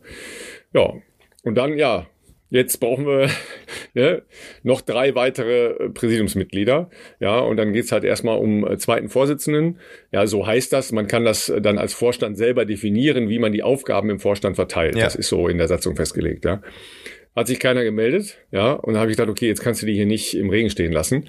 Ja, und dann habe ich mich gemeldet und dann habe ich mich kurz vorgestellt und gesagt, was ich mache und dass ich äh, eigentlich nicht Schwimmer bin und die Mädels bei mir in der Familie schwimmen können. Ja. ja, und dann äh, bin ich mit einer Gegenstimme gewählt worden. Also das war und peng bist du bist du so schnell kann's gehen. Zweiter Vorsitzender eines Schwimmvereins. ja, die Funktionärskarriere, die die geht jetzt ja, hier steil nach vorgezeichnet. oben. Ist vorgezeichnet. nee, aber ich habe dann auch gedacht, weißt du, an irgendeinem Punkt muss man dann ja auch sagen, komm, du musst auch mal was zurückgeben. Ja. Ja, ähm, das, das ist ja alles ehrenamtlich und äh, ich habe ja ein bisschen Netzwerk und eine, eine Idee, was halt besser oder schlechter laufen kann und ähm, das muss nicht immer richtig sein, aber dafür sind jetzt auch sind jetzt vier ganz neue Leute da in dem Vorstand drin, zwei Frauen, zwei Männer, eine Geschäftsführerin dazu als äh, fünfte praktisch. Und ähm, das ist eine gute Mischung, die auch aus unterschiedlichen Bereichen kommen, ne? aus Schwimmkurse für Kinder und Erwachsene bis hin zu Wettkampfsport das passt, glaube ich, erstmal. Ne? Und ja, auf zu neuen Abenteuern, sage ich nur. Ja, herzlichen ne? Glückwunsch, Ralf. Also ähm, ja. bin gespannt, wie, wie hier jetzt alles umgeht. Du bist jetzt noch sprachlos, du stotterst. Ich ja, absolut. Also wobei wir, das muss man ja sagen, wir hatten äh, als ähm, du quasi die Aufnahme gestern dann ähm, äh, getätigt hattest, hast du dir kurz angerufen und so ein bisschen Feedback gegeben, wie das so war und so. Und da waren Felix und ich gerade auf dem Weg zum Essen und dass du jetzt gleich weiter musst, eben zu besagter ähm, Sitzung. Und dann habe ich gesagt, Ralf, also ich habe so ein Gefühl, dass wenn da jetzt irgendwie doch es sich äh, ein gewisser Widerstand äh, regen sollte, dass am Ende die Leute sagen, ach, dann mach doch euren Scheiß alleine und dann gehst du mit irgendeinem Amt da raus. ja, ich, ich sehe schon, du hast halt die, äh, sagen wir mal, die Konfliktbereitschaft äh, meiner äh, Situation da durchaus richtig eingeschätzt. Ja, ja, ja. ja. Naja, aber es ist ja auch cool, also wie du schon gesagt hast, ähm, wenn man dann das Gefühl hat, ähm, da ist jetzt jemand, der was anders machen will diejenige kann das ja dann auch nur machen, wenn eben ein äh, Präsidium dann äh, vollständig ist, wenn sich, ich weiß gar nicht, was dann passiert wäre, wenn sich gar keiner mehr gemeldet hätte, wäre dann die Wahl ungültig gewesen oder wie wir, aber. Nee, nee, aber dann, äh, dann hätte man halt in weiteren Prozessen das machen, äh, das dann nachholen müssen. Also dann im Zweifel halt Leute akquirieren und dann nochmal eine Versammlung einberufen ja, und so weiter genau. und so weiter. Ja, ähm, also das ist, es wird dann kompliziert. Genau, genau. Ja, aber dann muss man wieder genau in die Satzung reingucken und ins Vereinsrecht reingucken und so weiter. Also das ist nicht, das ist nicht ganz trivial dann. Ja. Also ich bin jetzt auch äh, völlig d'accord damit und, äh, und, und, und irgendwie hatte ich das Gefühl, dass jetzt alle auch damit erstmal sehr glücklich waren, dass da ähm, vor allen Dingen mit der, äh, mit der Vorsitzenden auch äh, jemand kommt, die komplett aus dem Schwimmen kommt, alle Bereiche da schon durchlebt und eben auch als, äh, als Aufgabe in ihrem Leben drin hatte. Also das ist cool. Alles gut. Ja. Ne? Ich muss aber an einer Stelle jetzt noch so ein bisschen, so ein bisschen Papa-Stolz muss ich, äh, muss ich in Richtung äh, Leichtathletik und Laufen noch, noch loswerden.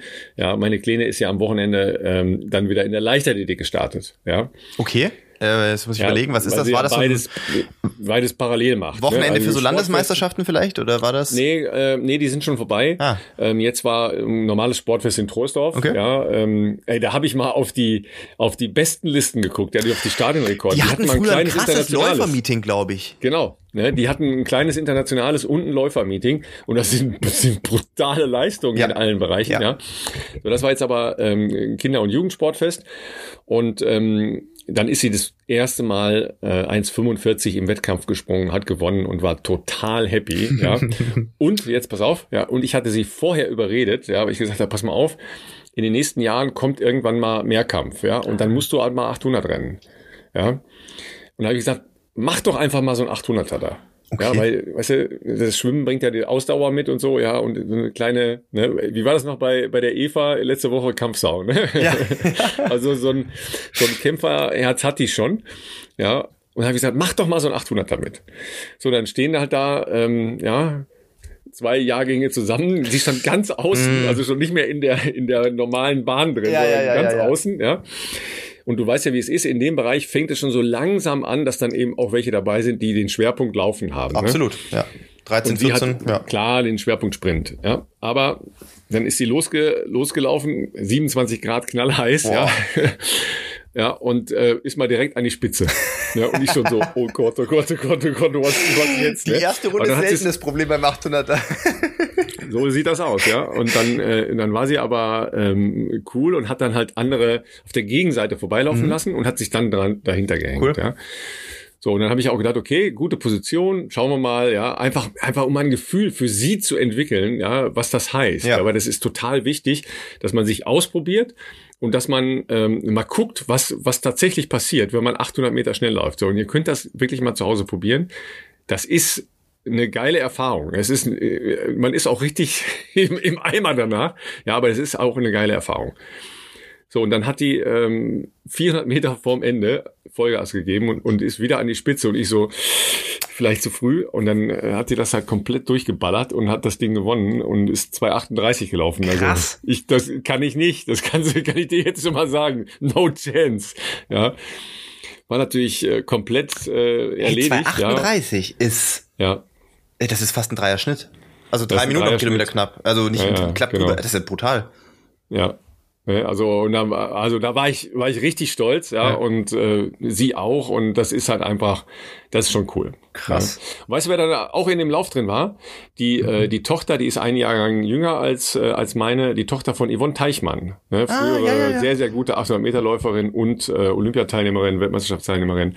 Ja, ähm, und deren Mann ist Stefan Pfeiffer, ja, der war ein herausragender ähm, Langdistanz-Schwimmer.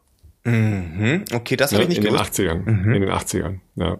Also so treffen sich dann da so die Eltern. Sportlergenerationen Eltern wieder, wieder ja, ja, genau. äh, quasi dann die Eltern ja. eher vom, äh, von außen beim Anfeuern und Betreuen und, äh, und die Kids im Wettkampf. Ach, das ist ja cool. Ja, also da bin ich dann nach meinem ähm, nach meinem Triathlon noch mit dicken Beinen dann darüber und äh, habe mir das dann noch schnell angeguckt. Aber auch äh, interessante Range, ne? Also Hochsprung und 800 und bist, ja, aber äh, du weißt ja, wie es ist. Nachher, ähm, wenn du wenn du im Mehrkampf äh, reingehst, ja, in den nächsten Altersklassen gibt's ja noch keine Einzeldeutsche Meisterschaft, was ja auch vollkommen richtig ist, dass man erstmal eine breite Basis legt und da hast du dann äh, diese Option mit den äh, Mehrkämpfen oder Blockmehrkämpfen, ja, und dann dann steht da ein 800er und dann weißt du aber, hm, das bin ich schon gelaufen, das war ganz cool. Ja, ja. Ja, und dann äh, kannst du da halt wahnsinnig äh, Punkte und, und einfach äh, tolle Erlebnisse haben. Darum geht's ja erstmal. Ja, ja, absolut, genau. Ausprobieren und im besten Falle ja. ein gutes Erlebnis dabei.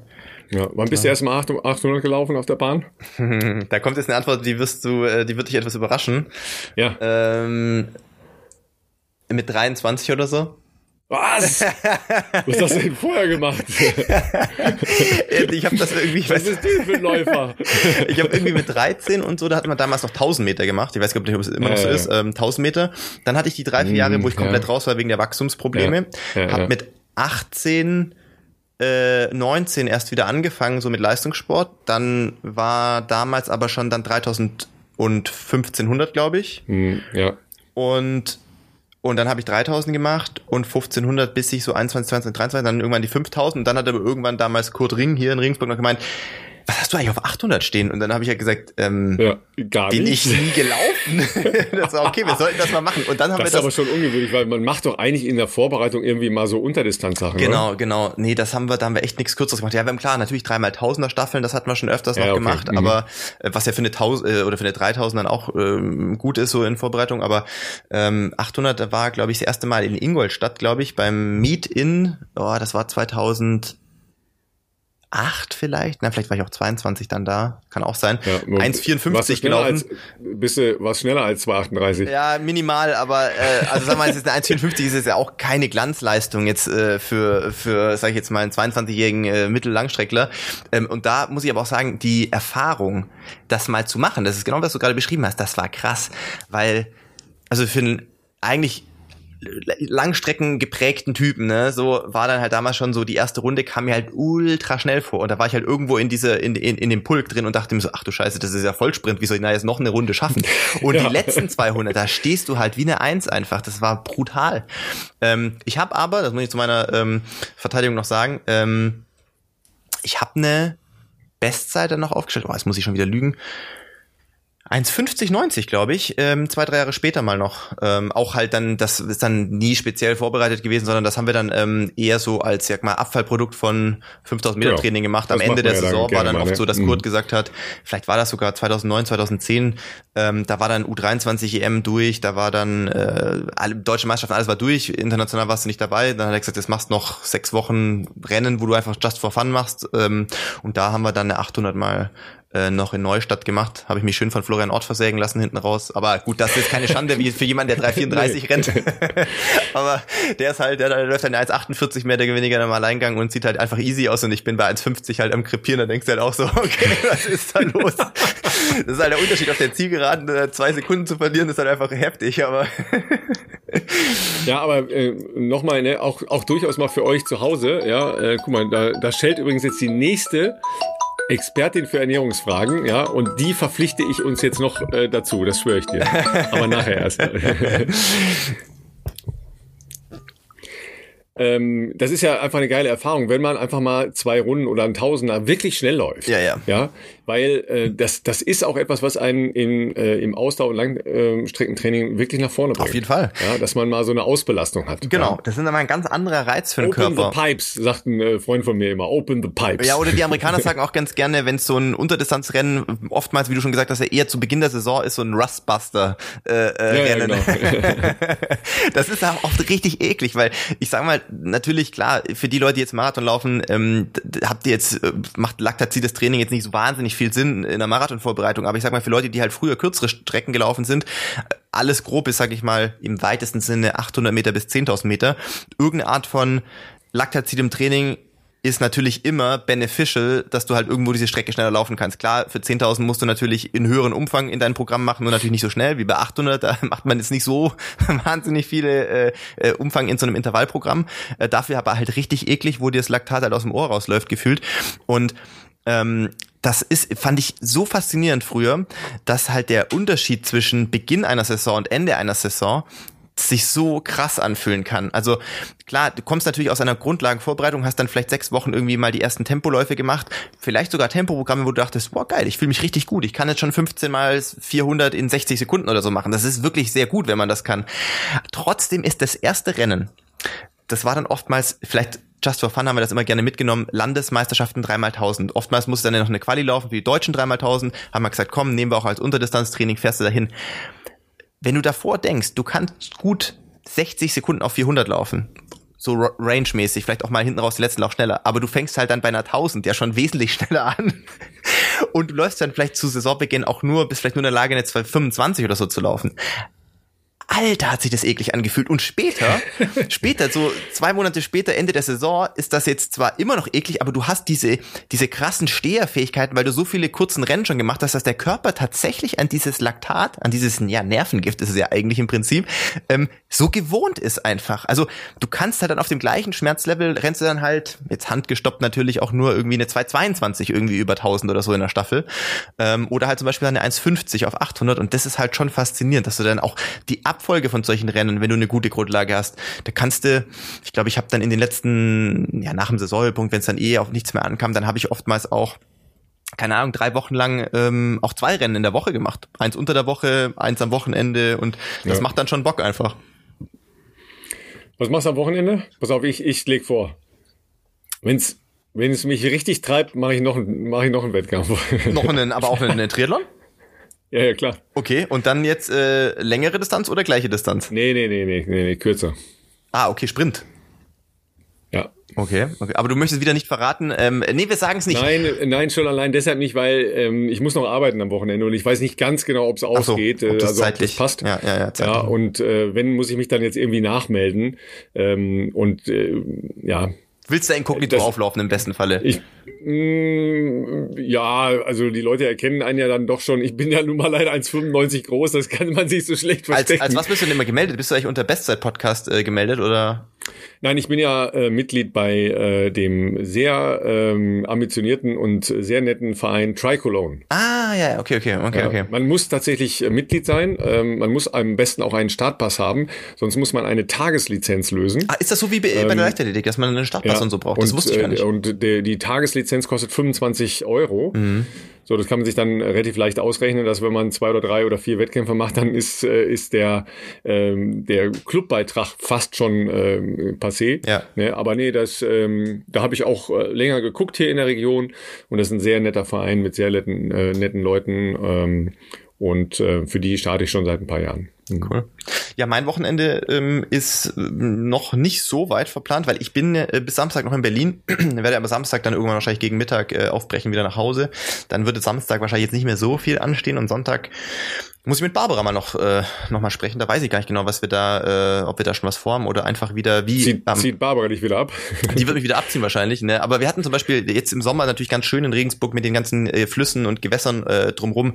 Ähm, so haben wir das auch letzten Sonntag gemacht sind wir eben ähm, morgens ins Nabtal gefahren. Das ist so ein, ja, so ein Seitenarm von der Donau im weitesten Sinne. Ähm, sehr malerische Lauf- oder auch Fahrradstrecke für Leute, die gerne Fahrrad fahren. Ähm, und äh, da haben wir dann unseren Lauf gemacht. Äh, da ist Barbara 20 Kilometer, ich 25 gelaufen. Das erste Mal, dass ich wieder ein bisschen länger gelaufen bin. Und dann kannst du da halt perfekt, äh, nimmst halt äh, noch ein paar, äh, bisschen Picknick-mäßig äh, was mit. Und dann ähm, kannst du auf der anderen Seite da ähm, auch cool baden. Und ähm, dann kann man da noch drei, vier Stunden die Seele ähm, baumeln lassen. Ich könnte mir sowas für Sonntag tatsächlich auch ganz gut vorstellen. Hätte ich auf jeden Fall Lust. Und so, bei uns soll über 30 Grad sein. Äh, okay, krass, ja, stimmt. Dann wird's ein sehr früher Lauf wahrscheinlich, weil das habe ich mir ja, genau. äh, jetzt bei dem 25er am äh, letzten Sonntag schon gedacht. Da fahren wir jetzt nicht ultra spät oder so, aber was sind wir da losgelaufen? Vielleicht um neun oder so. Und ja gut, dann läufst halt trotzdem gute anderthalb Stunden logischer, logischerweise. Dann auf dem Rückweg dachte ich mir schon, huh, schon ein bisschen Durst auf jeden Fall. Ähm, und das merkt man dann manchmal nicht, wenn es ein bisschen windig ist, dass man doch recht viel ähm, schwitzt. Man sieht's dann mehr mit den Rändern im Gesicht. Sag mal, wenn mein äh, Kompi sagt, Akku ist niedrig, dann weiß ich, dann wir haben eine wir lange schnell Folge Schluss machen, gemacht. sonst ist die Audiospur gleich weg. nee, ich habe ich hab jetzt Strom wieder dran, aber das, das wird eine längere Folge, aber äh, egal, ich glaube, äh, dieses sehr ausführliche Gespräch äh, mit äh, dem Dr. Hans Braun, das hat sich echt gelohnt und ähm, ja, wir sind gespannt auf eure Reaktionen und auf eure äh, Anregungen und Fragen und ähm, jetzt rufe ich die andere Expertin, da sage ich auch den Namen noch nicht, ähm, die aber auch ähm, gerade im Trainingslager tatsächlich unterwegs ist und ähm, auch Athletin und Athleten über die äh, Olympiastützpunkte betreut. Ähm, vielleicht äh, machen wir mit ihr dann den, den zweiten Part und äh, eure Anregungen und Fragen und so weiter. Ne? Mal gucken, was ihr gleich sagt. Ja? So machen wir das. Dann äh, dir äh, erstmal einen schönen Start nachher ins äh, Wochenende natürlich. Äh, Im besten Falle mit ähm, nochmal neuem sportlichen Herausforderungen. Und ähm, ja, wir werden jetzt hier äh, das Laptop zuklappen und äh, wahrscheinlich mal kurz über den Kudamm flanieren. Ähm, und dann haben wir aber später auch noch ein, zwei Termine, beziehungsweise ab 17 Uhr äh, bin ich ja natürlich auch im Mommsen-Stadion. Das ist für alle, die die Folge hören, natürlich schon zu spät. Was ich aber sagen kann, ist, wie für die Leute, die Freitagmorgen, jetzt muss ich kurz überlegen, rechnerisch, Freitagmorgen den Podcast direkt hören und aus Berlin sind, dann gibt es vielleicht sogar auch die Möglichkeit, ähm, dass wir uns über den Weg laufen könnten. Denn es gibt am Freitagabend ein Team-Staffel-Event. Ich weiß gar nicht, ob es so eine Art Firmenlauf oder sowas ist, äh, was auch der SCC organisiert. Ähm, findet alles äh, unweit vom Brandenburger Tor auch statt im, im Tiergarten. Ähm, so richtig genau ist Premiere für mich, dass ich da dabei bin, ist natürlich ein Just for Fun Event, aber ähm, wollten wir ähm, die, der Einladung zumindest mal folgen. Äh, Felix hat sogar auch noch einen Startplatz bekommen. Äh, bin, bin gespannt, äh, wie das so wird. Es wird auf jeden Fall, glaube ich, ein sehr lustiges Event. Wetter soll ja gut sein und dann ist danach, glaube ich, noch so ein bisschen Hangout. Ähm, aber ja, da ist auf jeden Fall gut möglich, dass man äh, mir äh, zumindest noch über den Weg laufen kann. Ja, dann wünsche ich euch einen äh, herrlichen Lauf und äh, euch allen, äh, ihr Lieben zu Hause, ein wunderbares Wochenende. Äh, aber lieber früh und spät laufen, weil über 30 Grad ist, ist Laufen dann schon, schon, sagen wir mal, kein Vergnügen mehr. Und ich kann euch sagen, ich müsste wieder mittags laufen. Oh Gott, oh Gott, oh Gott. Bis nächste Woche. Bis nächste Woche. Macht's gut.